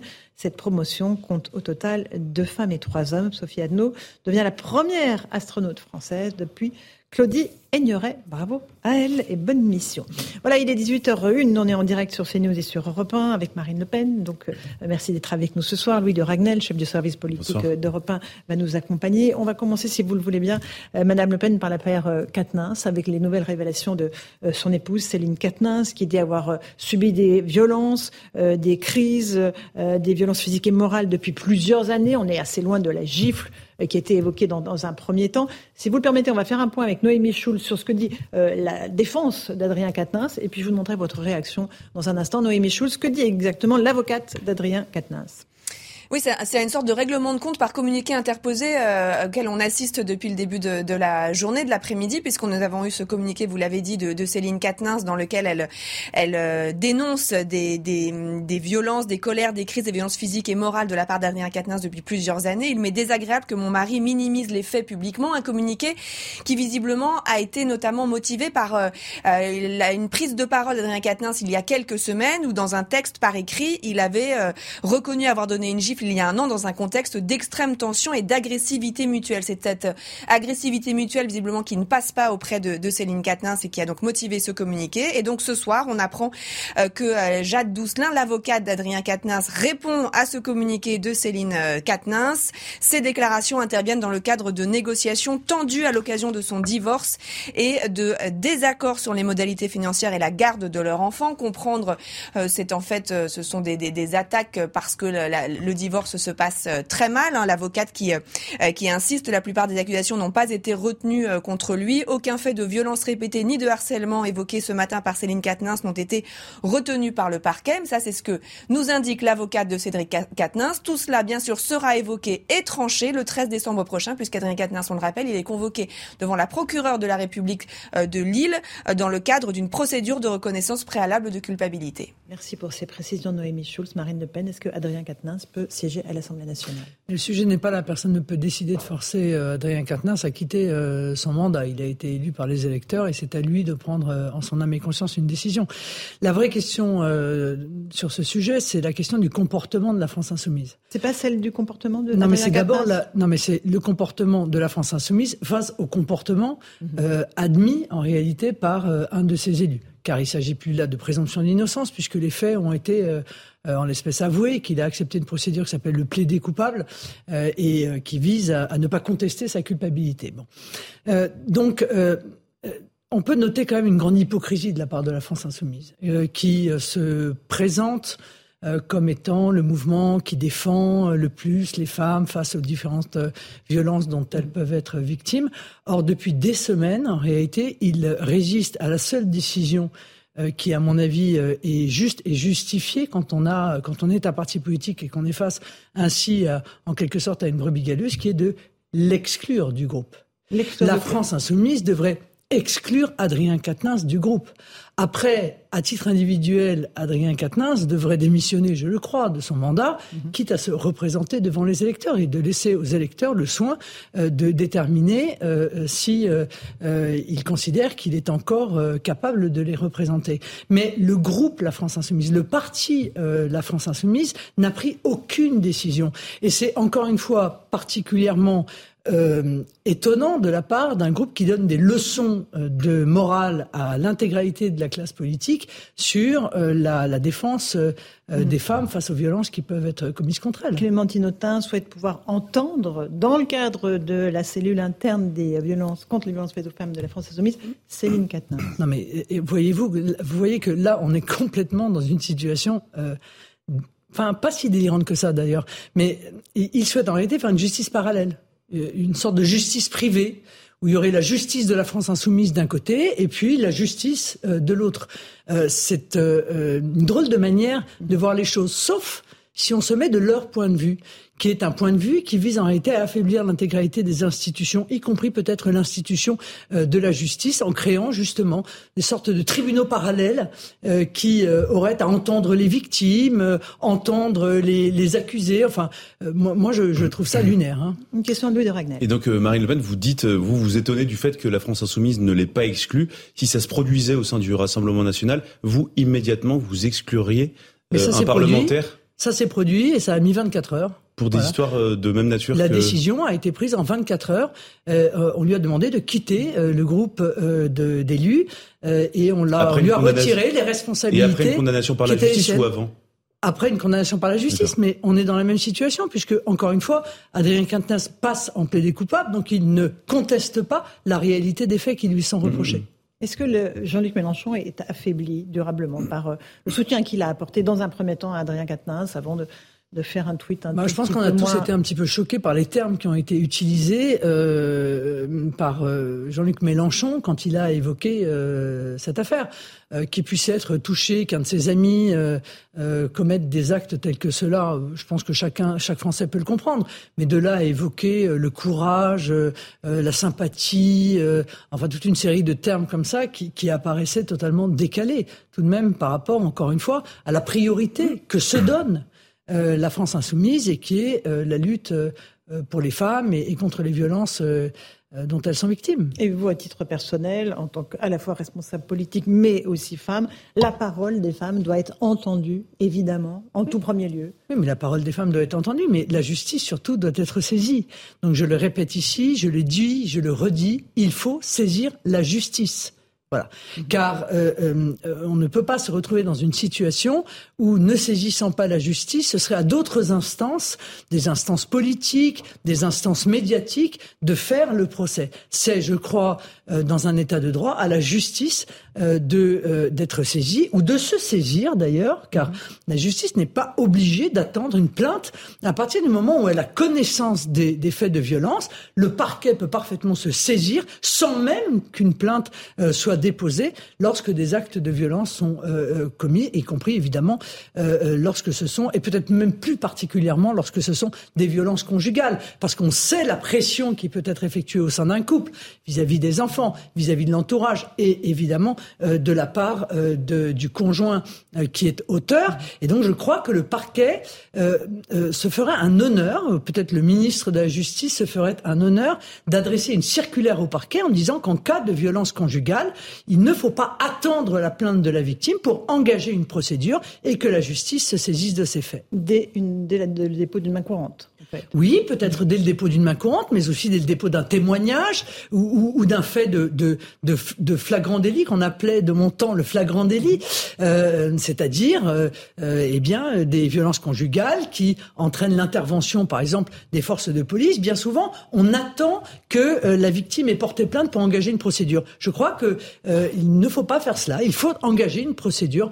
disons que vous savez que j'étais pas pour, j'étais pour l'abandon de l'opportunité euh, des, des, poursuites et, et, pour la mise en œuvre de l'obligation des poursuites. Quand il y a un fait euh, qui est euh, euh, prouvé et lorsqu'il y a un auteur qui est déterminé, les poursuites doivent avoir lieu. Ça n'est pas au parquet de déterminer s'il poursuit ou s'il poursuit pas en fonction des circonstances. Alors, on a bien compris au rassemblement, au rassemblement national, pardon, il n'y aura pas de, de, tribunal interne, de, de, commission interne pour juger les, les suspicions de violences sexistes sexuelle.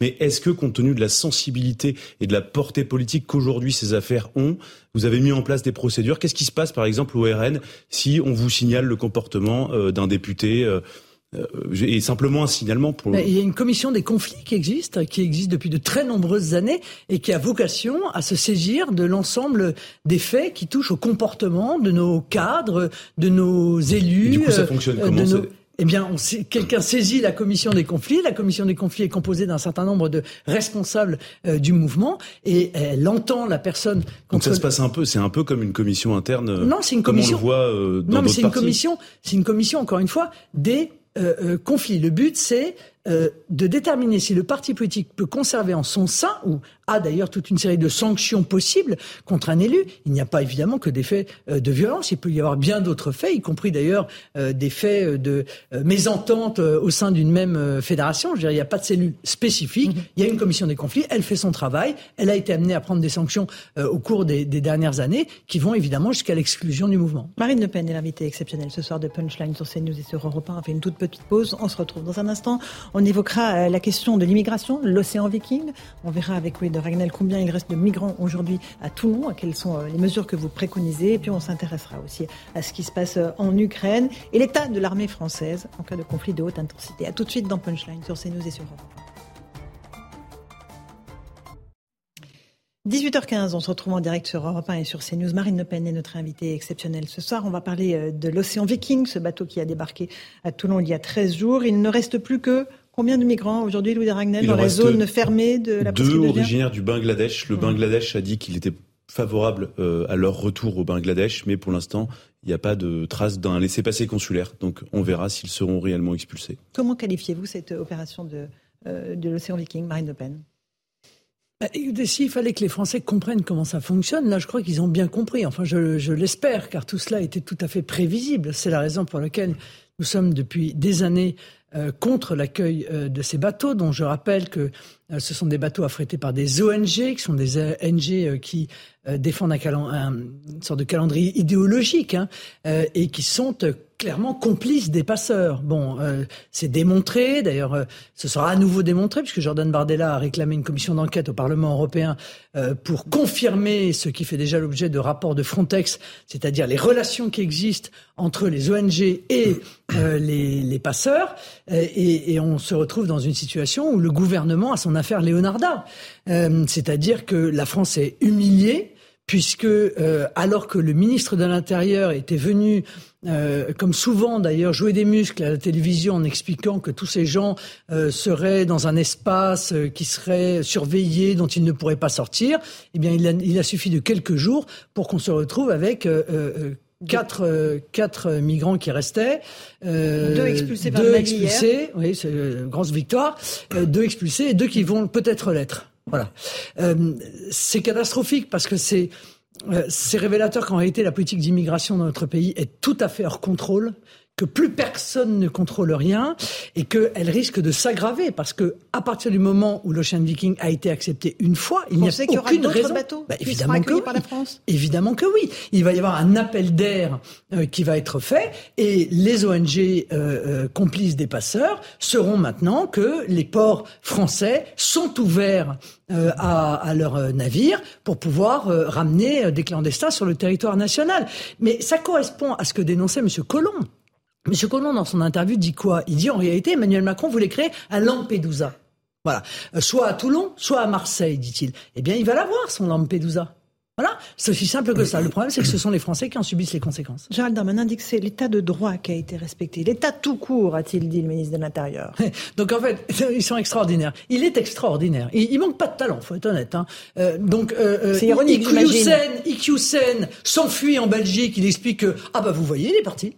Ah, comme quoi M. Darmanin est très efficace, bon, alors qu'il a échappé évidemment à la justice française et aujourd'hui il nous explique que tout le monde euh, s'est euh, euh, dispersé alors même qu'il disait qu'il ne pourrait pas le faire, il nous explique que c'est l'état de droit. Mais le droit est dans un état épouvantable. Moi c'est ça que je viens de je viens dire. Le droit est dans un état épouvantable et c'est la raison pour laquelle je souhaitais et je souhaite toujours euh, je l'avais évoqué pendant la présidentielle, faire un référendum sur l'immigration, dont une partie consiste à constitutionnaliser le droit des étrangers et à indiquer surtout que aucun texte international ne peut avoir une valeur juridique supérieure à la Constitution et ne peut donc s'appliquer dans notre droit interne s'il est contraire à la Constitution. Sinon, nous ne nous en sortirons pas.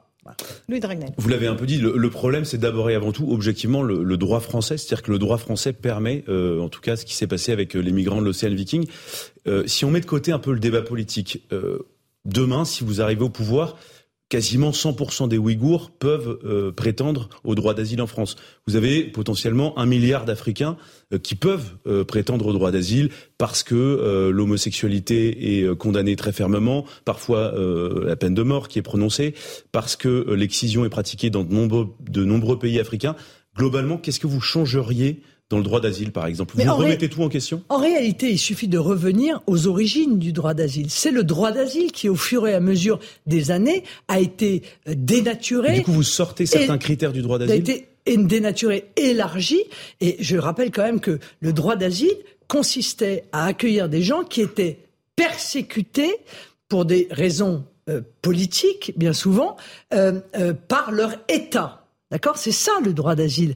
Euh, euh, or, on voit bien que euh, ici, on voit bien Marine Le Pen, dès qu'il y a un conflit, potentiellement toutes les victimes potentielles du conflit peuvent prétendre au droit d'asile. vous voyez que là, s'il y, a, s'il y a un conflit, encore une fois, on se retrouve dans une situation où on a des réfugiés de guerre ce sont des réfugiés de guerre. Donc vous avez raison de dire qu'avec l'état du droit actuel, eh bien, nous pourrions potentiellement accueillir 10, 20, si vous 30 au pouvoir, ou, vous feriez 50 millions. Typiquement sur le droit d'asile, c'est eh bien, je crois qu'il faut réformer. D'abord, et je crois qu'il faut réformer le droit d'asile pour le redonner son, son sens euh, euh, originel. Aujourd'hui, moi, je, je, voyais le témoignage euh, euh d'un juge euh, dans euh, les cours qui doivent juger du droit d'asile et qui disait mais ça fait au moins deux ans que je n'ai pas vu une demande d'asile pour des raisons politiques. La deuxième chose à faire, et c'est relativement urgent, c'est de considérer, je l'ai proposé encore une fois dans mon référendum, que les demandes d'asile s'effectuent dans n'importe quel consulat ou n'importe quelle ambassade de France de n'importe quel pays. Et elles seront analysées euh, euh, euh, de ce pays-là. Ça veut dire que ne pourront rejoindre le territoire national que ceux qui auront véritablement et donc ça veut dire que vous expulserez un demandeur d'asile qui fuit réellement un conflit, qui arrive directement et illégalement sur le territoire français? Ben, je, je, lui demanderai d'aller poser son, de demander l'asile mais dans dans n'importe quel pays, l'Italie, euh, la Belgique, la la la la, la Libye, euh, le, la Tunisie, n'importe quel pays du monde. Ce que je veux dire, c'est que le problème, au-delà du droit d'asile, qui est certes dévoyé, mais qui n'est pas le problème le plus essentiel. Le problème, c'est tous ceux qui n'ont pas le droit d'asile, qui en réalité demandent. Vous voyez, tous les migrants du, de l'Ocean Viking ont déposé une demande d'asile. Tous. On sait parfaitement que tous ne sont pas éligibles. On le sait. Et pourtant, ils ont tous déposé une demande parce qu'ils savent que ça leur donne un délai plus ou moins long pour pouvoir rester sur le territoire. Et lorsqu'ils ne reçoivent pas cette, euh, cet asile, car ils n'y ont pas droit, une grosse quarantaine. eh bien, ils restent quand même sur le territoire national. C'est donc une nouvelle filière, en quelque sorte, d'immigration clandestine qu'on a laissé se mettre en place, alors que nous en avons déjà beaucoup des filières d'immigration clandestine. J'aimerais qu'on écoute Gérald Darmanin hier à l'Assemblée nationale. Elle a eu des propos très durs, notamment contre l'Italie. Peut-être les avez-vous entendus. J'aimerais qu'on les réécoute à propos de l'Italie de Giorgia Meloni. Permettez-moi, Madame la députée, de vous dire que je suis très étonné de la part de députés qui se disent nationaux ou patriotes, que préférez attaquer le gouvernement plutôt que vos amis italiens.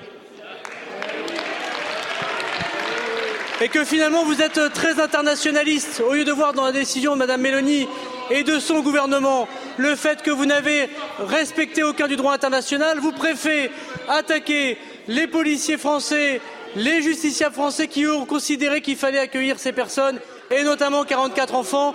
En effet, en effet, madame, vous n'êtes pas toujours patriote lorsqu'il faut vous allier avec les ennemis de ceux qui attaquent la France en ce moment. Voilà, c'était la réponse à une députée récemment. L'Italie est donc l'ennemi de la France, il faudrait Madame Le Pen faire un- une analyse euh, mot à mot des mm, ficelles de M. Darmanin qui commence à, à se voir beaucoup parce qu'il les utilise de manière euh, euh, régulière. Euh, ce propos est très grave. Je veux dire, l'Italie est donc euh, considérée comme un, un ennemi de la France. L'Italie, pays frère, pays ami, est devenu un ennemi de la France. Il faut, faut lui faire quoi la guerre? Parce qu'on on fait la guerre aux ennemis. C'est quand même insensé comme déclaration. Donc, ils, nous ont fâchés avec la Grande-Bretagne, euh, euh, ils, ils nous fâchent avec l'Italie, ils vont réussir à nous fâcher avec le monde entier, en réalité, ce gouvernement euh, d'Emmanuel Macron. Ces propos n'ont ni queue ni tête. Et, et en tout cas, ce sont des propos que je considère totalement irresponsables de la part d'un ministre de l'Intérieur. Quant à dire que ce sont les policiers, les gendarmes qui euh, accueillent les migrants, euh, ce- cette technique qu'a M. Darmanin de se planquer en toutes circonstances derrière les policiers et les gendarmes commence à devenir insoutenable. Voilà. Moi, je le dis, euh, euh, et je pense que les policiers et les gendarmes pensent euh, la même chose, euh, la même chose que moi. Euh, il doit retirer ses propos sur Mais bien sûr, il doit retirer ses propos, mais il doit surtout assumer ses responsabilités. Il faut qu'il assume ses responsabilités. Ils ont décidé d'accueillir l'Ocean Viking. Ils avaient refusé d'accueillir l'Aquarius en 2018. Ils nous avaient expliqué en 2018 l'inverse de ce qu'ils nous ont dit pour l'Ocean Viking. La dernière fois à l'Assemblée, il a fait une tirade incroyable de cynisme et de mauvaise foi en disant vous voudriez laisser mourir des enfants. Mais tout ça est, est honteux, objectivement. C'est le niveau zéro de la politique. C'est le niveau zéro de l'argumentation dont ils ont eux-mêmes souffert en 2018 d'ailleurs, lorsqu'ils avaient refusé l'Aquarius. Donc, il ne faut pas, encore une fois, accepter ces bateaux. Mais la vraie question qu'il faudrait poser à M. Darmanin, c'est pourquoi ne considérez-vous pas que les ports tunisiens ou les ports algériens sont des ports sûrs je il y a encore une fois des milliers de Français, des centaines de milliers même, chaque année qui vont en vacances en Tunisie. Il ne me semble pas que le ministère de l'Intérieur leur ait fait savoir qu'il s'agissait de pays particulièrement dangereux où il fallait pas mettre les pieds. Pourquoi il n'y a pas un seul port en Afrique qui est considéré comme un port sûr? Pourquoi?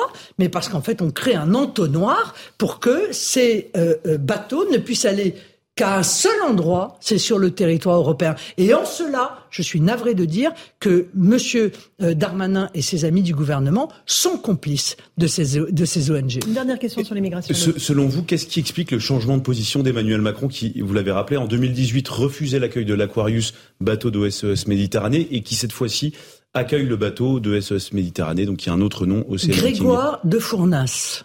Vous faites le lien direct avec Ah, l'affaire c'est Grégoire de Fournas évident. Enfin, tout le monde l'a fait d'ailleurs. C'est en quelques. Qui était un député à deux jours, National, on le rappelle à deux jours. Donc je rappelle Grégoire de Fournas sur l'interpellation euh, d'un collègue de euh, la France Insoumise qui dit euh, le- l'Ocean Viking, personne ne veut l'accueillir, Malte ne veut pas l'accueillir, euh, personne, euh, aucun port européen ne veut l'accueillir, dit euh, qu'il retourne en Afrique. Bon, qu'il retourne C'est son important ce que vous dites, ça veut dire que si sûr. Grégoire de Fournas n'avait pas prononcé cette phrase, vous pensez que l'Océan Viking ce qui est grave surtout, n'aurait c'est pas que- accosté sur les côtes françaises Ah Non, mais je- euh, pas- Alors, ce que oui, ça signifie la portée de Bien ce que sûr, vous dites. bien sûr. Je, je crois que ce gouvernement en est là. Il n'a tellement pas de colonne vertébrale que euh, il est tellement dans la communication permanente. Mais je vous renvoie encore une fois aux dates aux dates. Je crois qu'il y a eu à peine deux jours d'écart entre euh, le passage de Grégoire de Fournas euh, au bureau et la décision annoncée de l'accueillir, pas son arrivée, la décision mmh. annoncée de l'accueillir. Est-ce que vous vous rendez compte que c'est comme ça qu'on prend des décisions dans notre pays, uniquement en répondant à des polémiques euh, politiques mmh. qui ne devraient pas déterminer la position de la France sur des sujets aussi graves et aussi importants que les sujets de l'immigration? Marine Le Pen, est-ce que vous voterez la loi euh, asile et immigration qui arrivera euh, en débat en décembre au Parlement et sera votée ensuite en janvier? Zéro chance. Zéro chance. Ah, zéro chance. zéro chance, je l'ai dit d'ailleurs à Monsieur euh, Darmanin, zéro chance pour une raison simple, c'est que c'est une loi qui crée à nouveau une filière d'immigration, comme si on n'en avait pas assez. Donc pour la régularisation des travailleurs sans. Voilà, il crée une nouvelle filière d'immigration et une nouvelle campagne de régularisation de clandestins qui ne se justifie en aucune manière et qui va constituer elle aussi un appel d'air, un espoir que l'on donne à ceux qui veulent rejoindre le, euh, territoire européen, euh, risquant leur peau d'ailleurs en, le faisant, euh, parce qu'ils se disent bon ben si j'ai une chance d'être régularisé, alors je vais tenter cette traversée. Donc c'est une politique qui est en réalité contraire à l'humanité, euh, dangereuse euh, pour euh, ces clandestins et évidemment parfaitement néfaste pour la France compte tenu du fait que je ne crois pas du tout à la capacité d'une immigration choisie qui ferait venir des gens pour pouvoir remplir les 300 000 emplois qui ne sont pas pourvus. Mmh. J'y crois pas, ça, fait 40 ans qu'on le fait. Mais... Et ça fait 40 ans que ça fonctionne pas. Mais en revanche, vous pensez pas que ça peut résoudre des problèmes dans les filières en tension? Mais je ne le crois pas du tout. Je ne le crois pas du tout parce que, encore une fois, je, je l'ai dit déjà, j'ai 54 ans. Il y a 54 ans, on a passé un accord avec l'Algérie, une convention en 68 qui était fondée sur les mêmes euh, euh, demandes. Il faut euh, faciliter l'immigration d'Algériens en France pour remplir les emplois non pourvus. Ça fait 50 ans, 54 ans qu'on nous vend ça. 54 ans, ça ne fonctionne pas. En revanche, il y a en France des étrangers qui sont au chômage. Ils sont deux fois plus au chômage que les Français. Bah, commençons par leur demander s'ils ne souhaitent pas, eux, peut-être, remplir euh, ces emplois ou alors euh, bah, euh, repartir éventuellement dans leur pays d'origine. Il est 18h30. Marine Le Pen est l'invité exceptionnel de Punchline. On fait juste le rappel des titres de l'actualité sur CNews et sur Europe 1 avec Adrien Spiteri.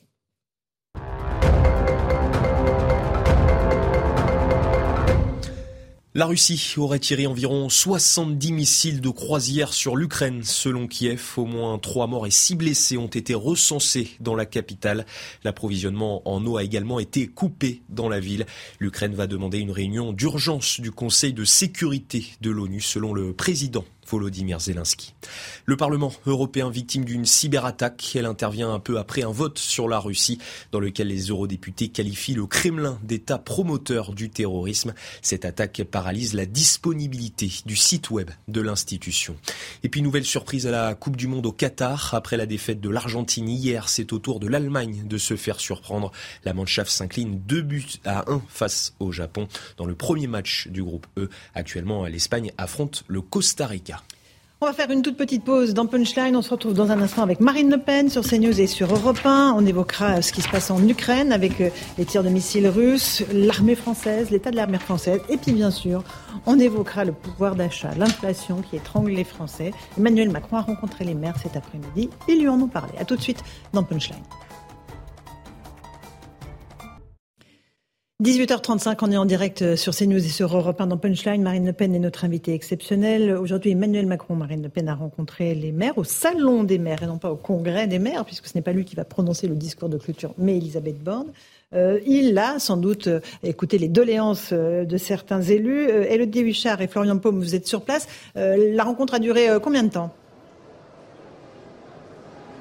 Eh bien, Laurence, pendant un peu plus de 4 heures, le président de la République a déambulé ici au Salon des maires. Il a rencontré évidemment un certain nombre d'élus lors de tables rondes ou bien encore dans le public. Des élus qui semblaient parfois un petit peu découragés avec des questions récurrentes sur les prix de l'énergie, sur comment faire face à l'inflation, comment faire face à l'insécurité du quotidien. On sentait Emmanuel Macron dans le soutien. Il leur disait on est à vos côtés, mais je reconnais que le quotidien est très dur. On a vu aussi certains dispositifs présentés au chef de l'État, par exemple, pour assurer la sécurité dans les villes, oui, mais pourtant un certain nombre de communes continuent de se sentir bien seules face à ces phénomènes. Et puis surtout, Laurence, vous le rappeliez, cette année, l'originalité, c'est qu'Emmanuel Macron ne va pas au congrès des maires, il est ici au salon, qu'il ne fera pas le discours de clôture, il s'en est justifié, c'est mon deuxième mandat, dit-il, c'est le rôle de ma première ministre, j'ai l'impression de faire toujours le même discours. Je suis plus utile sur le terrain, ça c'est pour la parole de l'Elysée, parce que les maires se sont sentis un petit peu snobés par le chef de l'État. Normalement, c'était la tradition qu'il aille clairement devant eux. Merci beaucoup, Elodie Huchard. Sur place avec Florian Paume. Marine Le Pen, il aurait dû prononcer un discours devant les maires, le président de la République Évidemment. Cette année, plus que n'importe quelle autre année.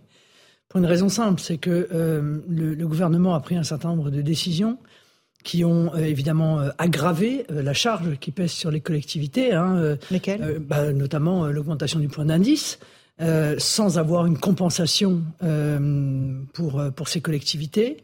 Les collectivités sont aujourd'hui à la gorge pour beaucoup d'entre elles, avec des prix de l'énergie qui sont pour certaines multipliés par deux, pour certaines par huit, pour certaines par dix, c'est-à-dire dans l'incapacité totale de faire face en continuant à offrir les services euh, communaux euh, à, à, à l'explosion euh, de ces factures. Elles sont confrontées à l'augmentation de l'inflation, car évidemment les collectivités, les cantines sont à, à, leur, à leur charge. Et, et par conséquent, face à l'intégralité de ces problématiques, Ajouter à cela la problématique d'une insécurité qui explose dans euh, les villes moyennes et dans les petites villes, évidemment, sa place était d'aller rencontrer et parler à ces, à ces maires. C'est pas ce qu'il a fait au salon? Non, ça n'est pas ce qu'il a fait au salon. Euh, non, ça n'est pas vrai. Il fallait qu'il leur dise où est-ce qu'il veut aller, quelles sont les solutions euh, qu'il propose. En réalité, euh, il envoie le fusible Elisabeth Borne, et ça n'est pas bien de sa part. Ça n'est pas bien parce que ces, ces élus municipaux qui bien souvent se démènent et font tenir le pays. Et s'ils n'étaient pas là, eh bien, euh, le pays ne tiendrait pas. Et donc, la moindre des choses, c'est de leur offrir la considération qu'ils méritent euh, en venant leur apporter les réponses aux questions qu'ils connaissent très bien et qu'ils cherchent en réalité à éviter. Euh, le cœur des préoccupations des maires comme des Français, c'est le pouvoir d'achat, vous l'avez dit, et l'inflation. Vous avez un certain nombre de propositions, euh, la baisse de la TVA sur les carburants, le fuel, la suppression de la TVA pour un panier de 100 produits de première nécessité. On a posé la question aux Français, qu'est-ce qu'ils pensent de, vos mesures? Euh, Écoutez leurs réponses, vous leur répondrez ensuite. Si on baisse la TVA, ça va être minime. Ça va être minime si c'est des petites baisses. sur un panier moyen, ça va peut-être être 30 euros par mois. Et pour le carburant, c'est pas sûr que ça se, ça se répercute sur le prix à la pompe. Je pense qu'il aurait tout aussi fallu baisser la TVA et euh, faire à la fois les chèques énergie euh, pour les, les, les, gens les plus euh, nécessiteux. Je pense que bloquer la TVA sur les biens de première nécessité serait une bonne idée.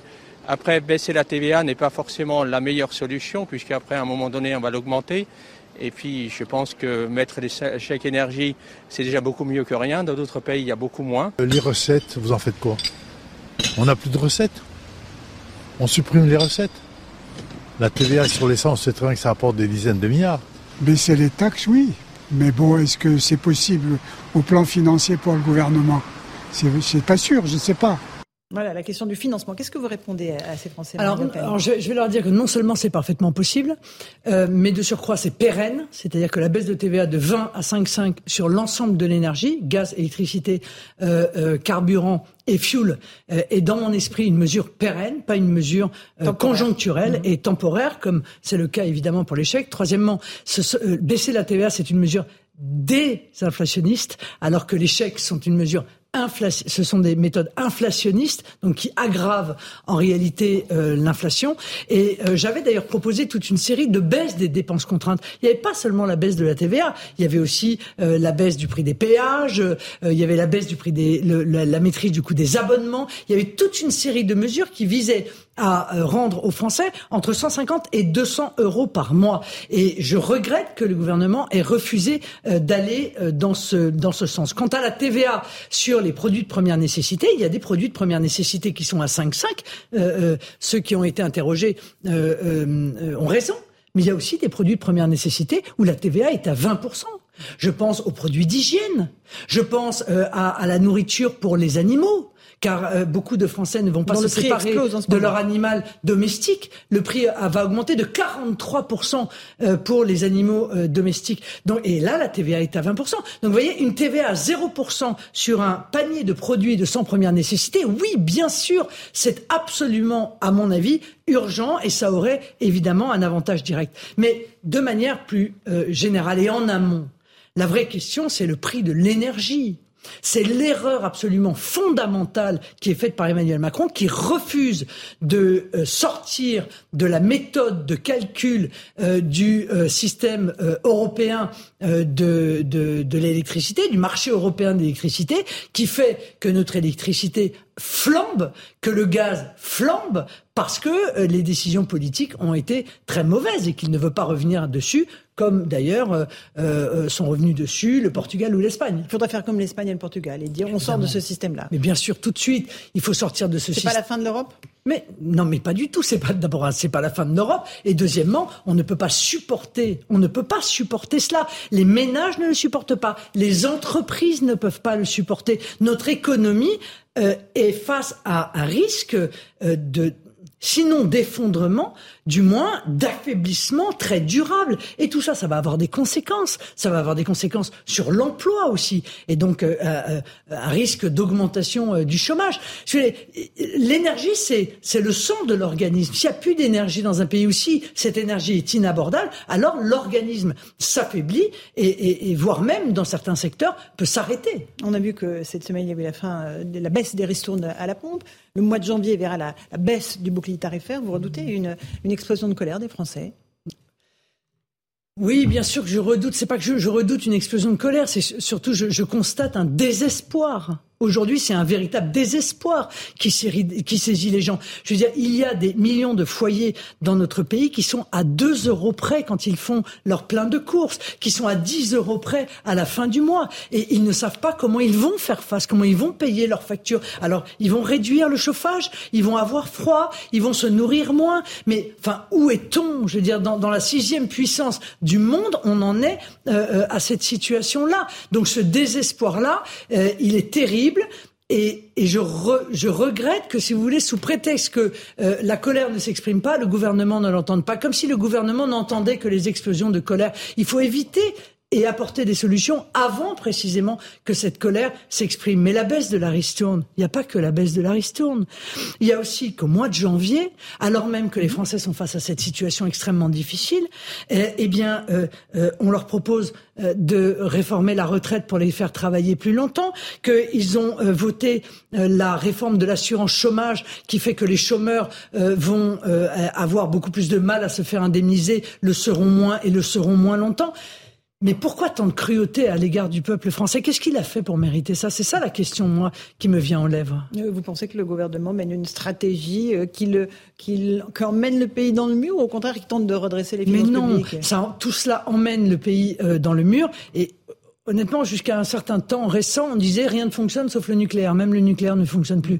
Ça veut dire que notre pays est, est en voie, si vous voulez, de sous-développement la réalité, elle est là. Les gens vivent beaucoup moins bien aujourd'hui qu'ils ne vivaient il y a dix ans et ils vivront beaucoup moins bien le mois, le mois prochain que ce qu'ils vivent aujourd'hui. Tous les piliers de l'État sont en train de se déliter. Tous. Euh, l'hôpital, euh, François Braun, ministre de la Santé, propose une nouvelle enveloppe de 543 millions d'euros mm. euh, qui se rajoute à d'autres sommes. C'est suffisant mais tout ça sont des... remettre l'hôpital debout. Mais non, mais vous voyez bien que tout ça sont des pansements. Il n'y a aucune vision. On a un gouvernement qui est là en train de mettre des pansements en urgence quand ils voient que les choses craquent. Euh, les, urgences craquent, euh, la pédiatrie craque, l'hôpital de manière générale est le premier désert médical de France. Euh, l'école s'effondre sous les coups de boutoir du fondamentalisme islamiste et de ses revendications. Le niveau de, des élèves ne cesse de baisser.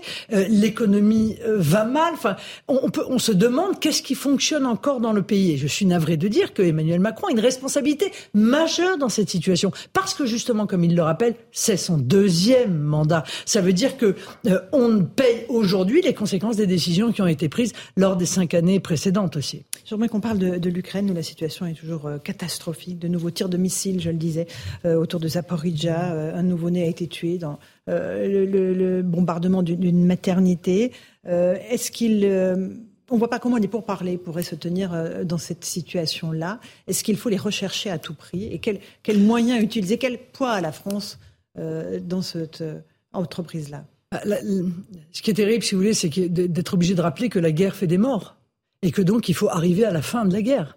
Et le seul moyen, le seul moyen d'arriver à la fin de la guerre, c'est précisément des pourparlers, pour réussir à mettre autour de la table euh, les, les, les, belligérants et obtenir euh, le, le, retrait des troupes euh, russes d'Ukraine. Donc de il faut continuer. Madame le de toute l'Ukraine, Crimée compris? Mais ça, ça fera partie des pourparlers. C'est justement ça le, but. Et moi, j'avais plaidé pour une grande conférence euh, euh, pour la paix, euh, dont la France aurait pu prendre l'initiative, parce que je pense que c'est son rôle historique, justement, de prendre cette initiative-là pour réussir à mettre fin à ce conflit qui fait tant souffrir le peuple ukrainien, mais qui fait également souffrir par les répercussions des sanctions qui ont été décidées les peuples européens.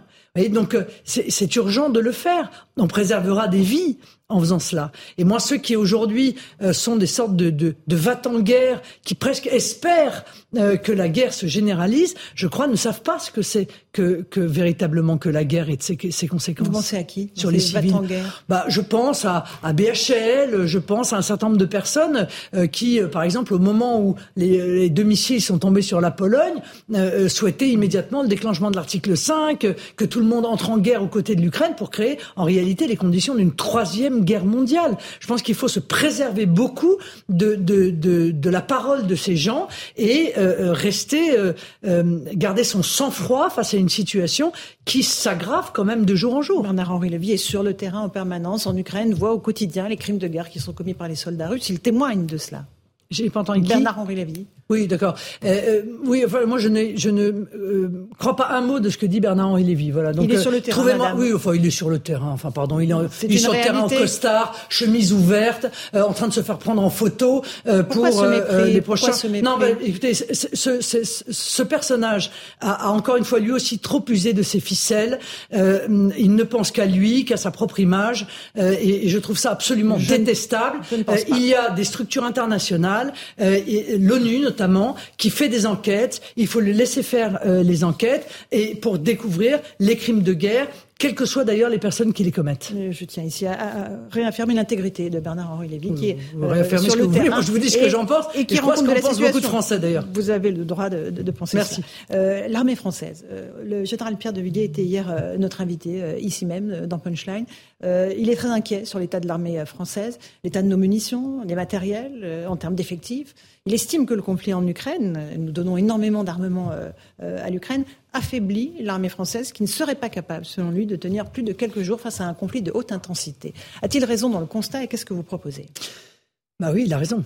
Bien sûr, c'est un des sujets, euh, un des effets euh, secondaires, en quelque sorte, euh, de ces livraisons massives d'armes dont personne ne souhaite parler. Et je trouve que c'est courageux de sa part d'en parler. C'est que l'intégralité du matériel que l'on transfère aujourd'hui à l'Ukraine est du matériel qui manque à la France. Soit il manque à la France parce qu'il devait équiper notre armée, soit il ne permet pas à la France de remplir des contrats qui ont été signés avec d'autres pays à qui nous avions vendu ce matériel et, des contrats que euh, donc nous ne respectons pas euh, pour euh, transférer ce matériel à, l'Ukraine. Je, pense que on ne peut pas, encore une fois, euh, euh, aider euh, l'Ukraine dans la mesure de nos moyens et quelque chose de, d'honorable, mm-hmm. mais nous ne pouvons pas le faire au détriment de notre propre sécurité, de la sécurité de notre propre peuple, parce que si demain nous avions besoin précisément de, de l'intégrité de notre armée, mm-hmm. eh bien, elle ne serait pas. On a livré une vingtaine de canons César, faut arrêter de les livrer oui, je, je, le crois. Oui, je le crois. Je le dis d'ailleurs depuis le début. Je suis une des seules à dire que euh, je pense que si l'on pouvait transmettre euh, du savoir-faire, euh, des formations à l'armée ukrainienne, du matériel de, protection, des, des, gilets pare-balles, etc., aller livrer du matériel lourd dont encore une fois nos armées ont besoin, est affaiblir et prendre un risque sur notre sécurité intérieure. La hausse du budget de la défense, 3 milliards d'euros supplémentaires, c'est insuffisant il faut aller plus vite. Or, on sait que pour se réarmer, il faut des, années, voire une décennie. Oui, vous avez raison, mais en réalité, la loi de programmation militaire, en quelque sorte, a prévu une augmentation qui augmente beaucoup après 2023, après 2027 après qu'Emmanuel Macron soit plus au pouvoir. Ils font toujours ça. Ces manœuvres, il faut arrêter avec ces manœuvres euh, politiciennes. C'est déplorable et, honnêtement, on doit à notre armée euh, de lui permettre de fonctionner correctement. Or aujourd'hui, euh, ce qui lui est accordé en réalité permet à peine, à peine de, tenir à flot un sous-investissement dans l'armée qui a déjà un certain nombre d'années derrière elle. Donc, vous savez, l'armée, c'est on se rend compte de l'utilité de l'armée quand on est précisément en situation euh, de, de lui demander euh, d'intervenir. Euh, mais voilà, la guerre peut arriver, mhm. elle peut arriver. Et nous ne sommes pas en mesure de la mener. Peut-être certains s'en souviennent encore. Et nous ne sommes pas en capacité, semble-t-il, aujourd'hui, de la mener de la manière, enfin, à la hauteur de l'efficacité qui devrait être celle de notre armée. Euh, de, de, de, son savoir-faire, de ses capacités euh, humaines. Euh, on peut avoir les meilleurs hommes du monde s'ils n'ont pas le matériel pour pouvoir œuvrer, eh bien, ils sont en partie démunis. On va terminer par quelque chose d'un peu plus souriant. Marine Le Pen, la Coupe du Monde de football. Hier, l'équipe de France a remporté son match face à l'Australie. Vous êtes derrière les Bleus, j'imagine? Bien sûr, évidemment, comme tous les Français. D'accord. Et vous avez regardé le match? Pas du tout. Je ne suis pas foot du tout. Je, Mais vous êtes vais pas faire derrière l'équipe de France. Je sais que c'est très à la mode, mais moi je fais pas semblant. Vous mais, connaissez les joueurs. Mais je suis mais non, pas du tout. Je connais pas un le seul joueur. Je n'y m'intéresse. Je, je, vous ne pouvez pas, connaître un seul joueur. Je m'intéresse pas. Si, si vous me dites des noms, je vais sûrement le savoir. Non, mais vous, vous devez en savoir. Giroud, non, c'est pas celui, celui qui a, qui a Giroud. Olivier Giroud. Voilà, Giroud. Olivier Giroud. Il y a c'est ça. Bon, voilà, c'est bien. Hein. Vous, faites c'est un gros effort pour moi. Mais, euh, mais par patriotisme, bien entendu, je suis derrière notre équipe nationale. On va rejoindre Jacques Vendroux, l'envoyé spécial d'Europe 1 qui est à Doha. Jacques, on revient sur ce score magnifique des Bleus hier soir, euh, après une petite frayeur, hein, Jacques. Oui, une immense frayeur parce qu'on est mené 1-0. Euh, les Français égalisent un partout. Après, ils déroulent, comme on dit, notamment en deuxième mi-temps, et ils mettent euh, trois buts, dont vous l'avez rappelé avec Marine Le Pen, deux buts marqués par, euh, par Olivier Giroud, qui devient maintenant le meilleur buteur avec Thierry Henry de toute l'histoire du football français en équipe de France. Il passe devant Platini, il passe devant Zidane. Il a été égalité avec l'un des plus grands attaquants du foot français, Thierry Henry. Aujourd'hui, si vous voulez tout savoir, les joueurs euh, ont fait ce qu'on appelle un décrassage, massage, entraînement très léger. Les choses euh, sérieuses vont recommencer demain. Il y avait Dembélé qui était en, conférence de presse. Et comme vous le savez, aujourd'hui, on a assisté à, trois matchs. D'abord, le Maroc et la Croatie ont fait match nul 0-0. L'Allemagne, alors ça c'est incroyable, a été battue par le Japon sur le score de 2-1. Et dans quelques minutes va se terminer l'un des matchs euh, spectaculaires. L'Espagne a battu le Costa Rica sur le score de, de 6 à 0. Et puis c'est vrai qu'on peut aussi parler de la blessure euh, de Lucas Hernandez. Malheureusement, ce joueur du Bayern de Munich ne pourra pas jouer jusqu'en juin 2023. C'est la blessure la plus grave pour un footballeur. C'est les ligaments. Donc euh, une équipe de France privée, c'est vrai, de Lucas Fernandez, mais vous me direz, il y a eu tellement de, blessés dans cette équipe de France que maintenant, c'est peut-être une, une force vive, toutes ces blessures. Ils sont hyper motivés, hyper, euh, hyper contents de, de, discuter cette Coupe du Monde. Il y a des problèmes de blessures, etc. Mais, a priori, euh, tout va bien. Merci un, beaucoup. petit clin d'œil, Merci Jacques. Pour dire que les Allemands ont fait ah, une photo officielle. Oui, justement, j'allais interroger Marine Le Pen. Dans la bouche pour manifester contre les droits humains ici au Qatar. Alors, Marine Le Pen, vous avez vu cette photo de l'équipe euh, allemande de football qui a mis sa main devant la bouche au moment de la photo officielle pour protester contre le fait qu'ils n'aient pas pu mettre euh, un t-shirt en, faveur des droits des LGBT. Euh, la FIFA le leur a interdit. ils auraient dû pouvoir le porter, ce, ce, ce mais Moi, je suis, moi, pour le coup, vous voyez, je, ne suis pas souvent d'accord avec Emmanuel Macron, mais pour le coup, je suis assez d'accord. Je pense qu'il faut que la politique reste en dehors du sport. En revanche, il y a quand même une grande hypocrisie parce qu'il y a des gens qui ont décidé cette Coupe du Monde s'effectuerait au Qatar. Et personne ne, tout le monde savait en réalité quel était euh, l'état euh, euh, du, droit au Qatar et notamment vis-à-vis des homosexuels. Donc faire porter en quelque sorte sur les joueurs la responsabilité d'assumer les conséquences des décisions qui ont été prises par les politiques, je trouve que ça n'est pas juste à l'égard des joueurs. Que les joueurs jouent, qu'ils fassent du sport et que les politiques acceptent leurs responsabilités, que l'on regarde comment le Qatar a obtenu cette décision et, peut-être d'ailleurs d'ici quelques années on en découvrira euh, les, tenants et les aboutissants. Merci beaucoup Marine Le Pen d'être venue ce soir dans Punchline sur CNews et sur Europe 1. Dans un instant, Christine Kelly sur CNews, Europe Soir sur Europe 1. Bonne soirée à vous sur nos deux antennes.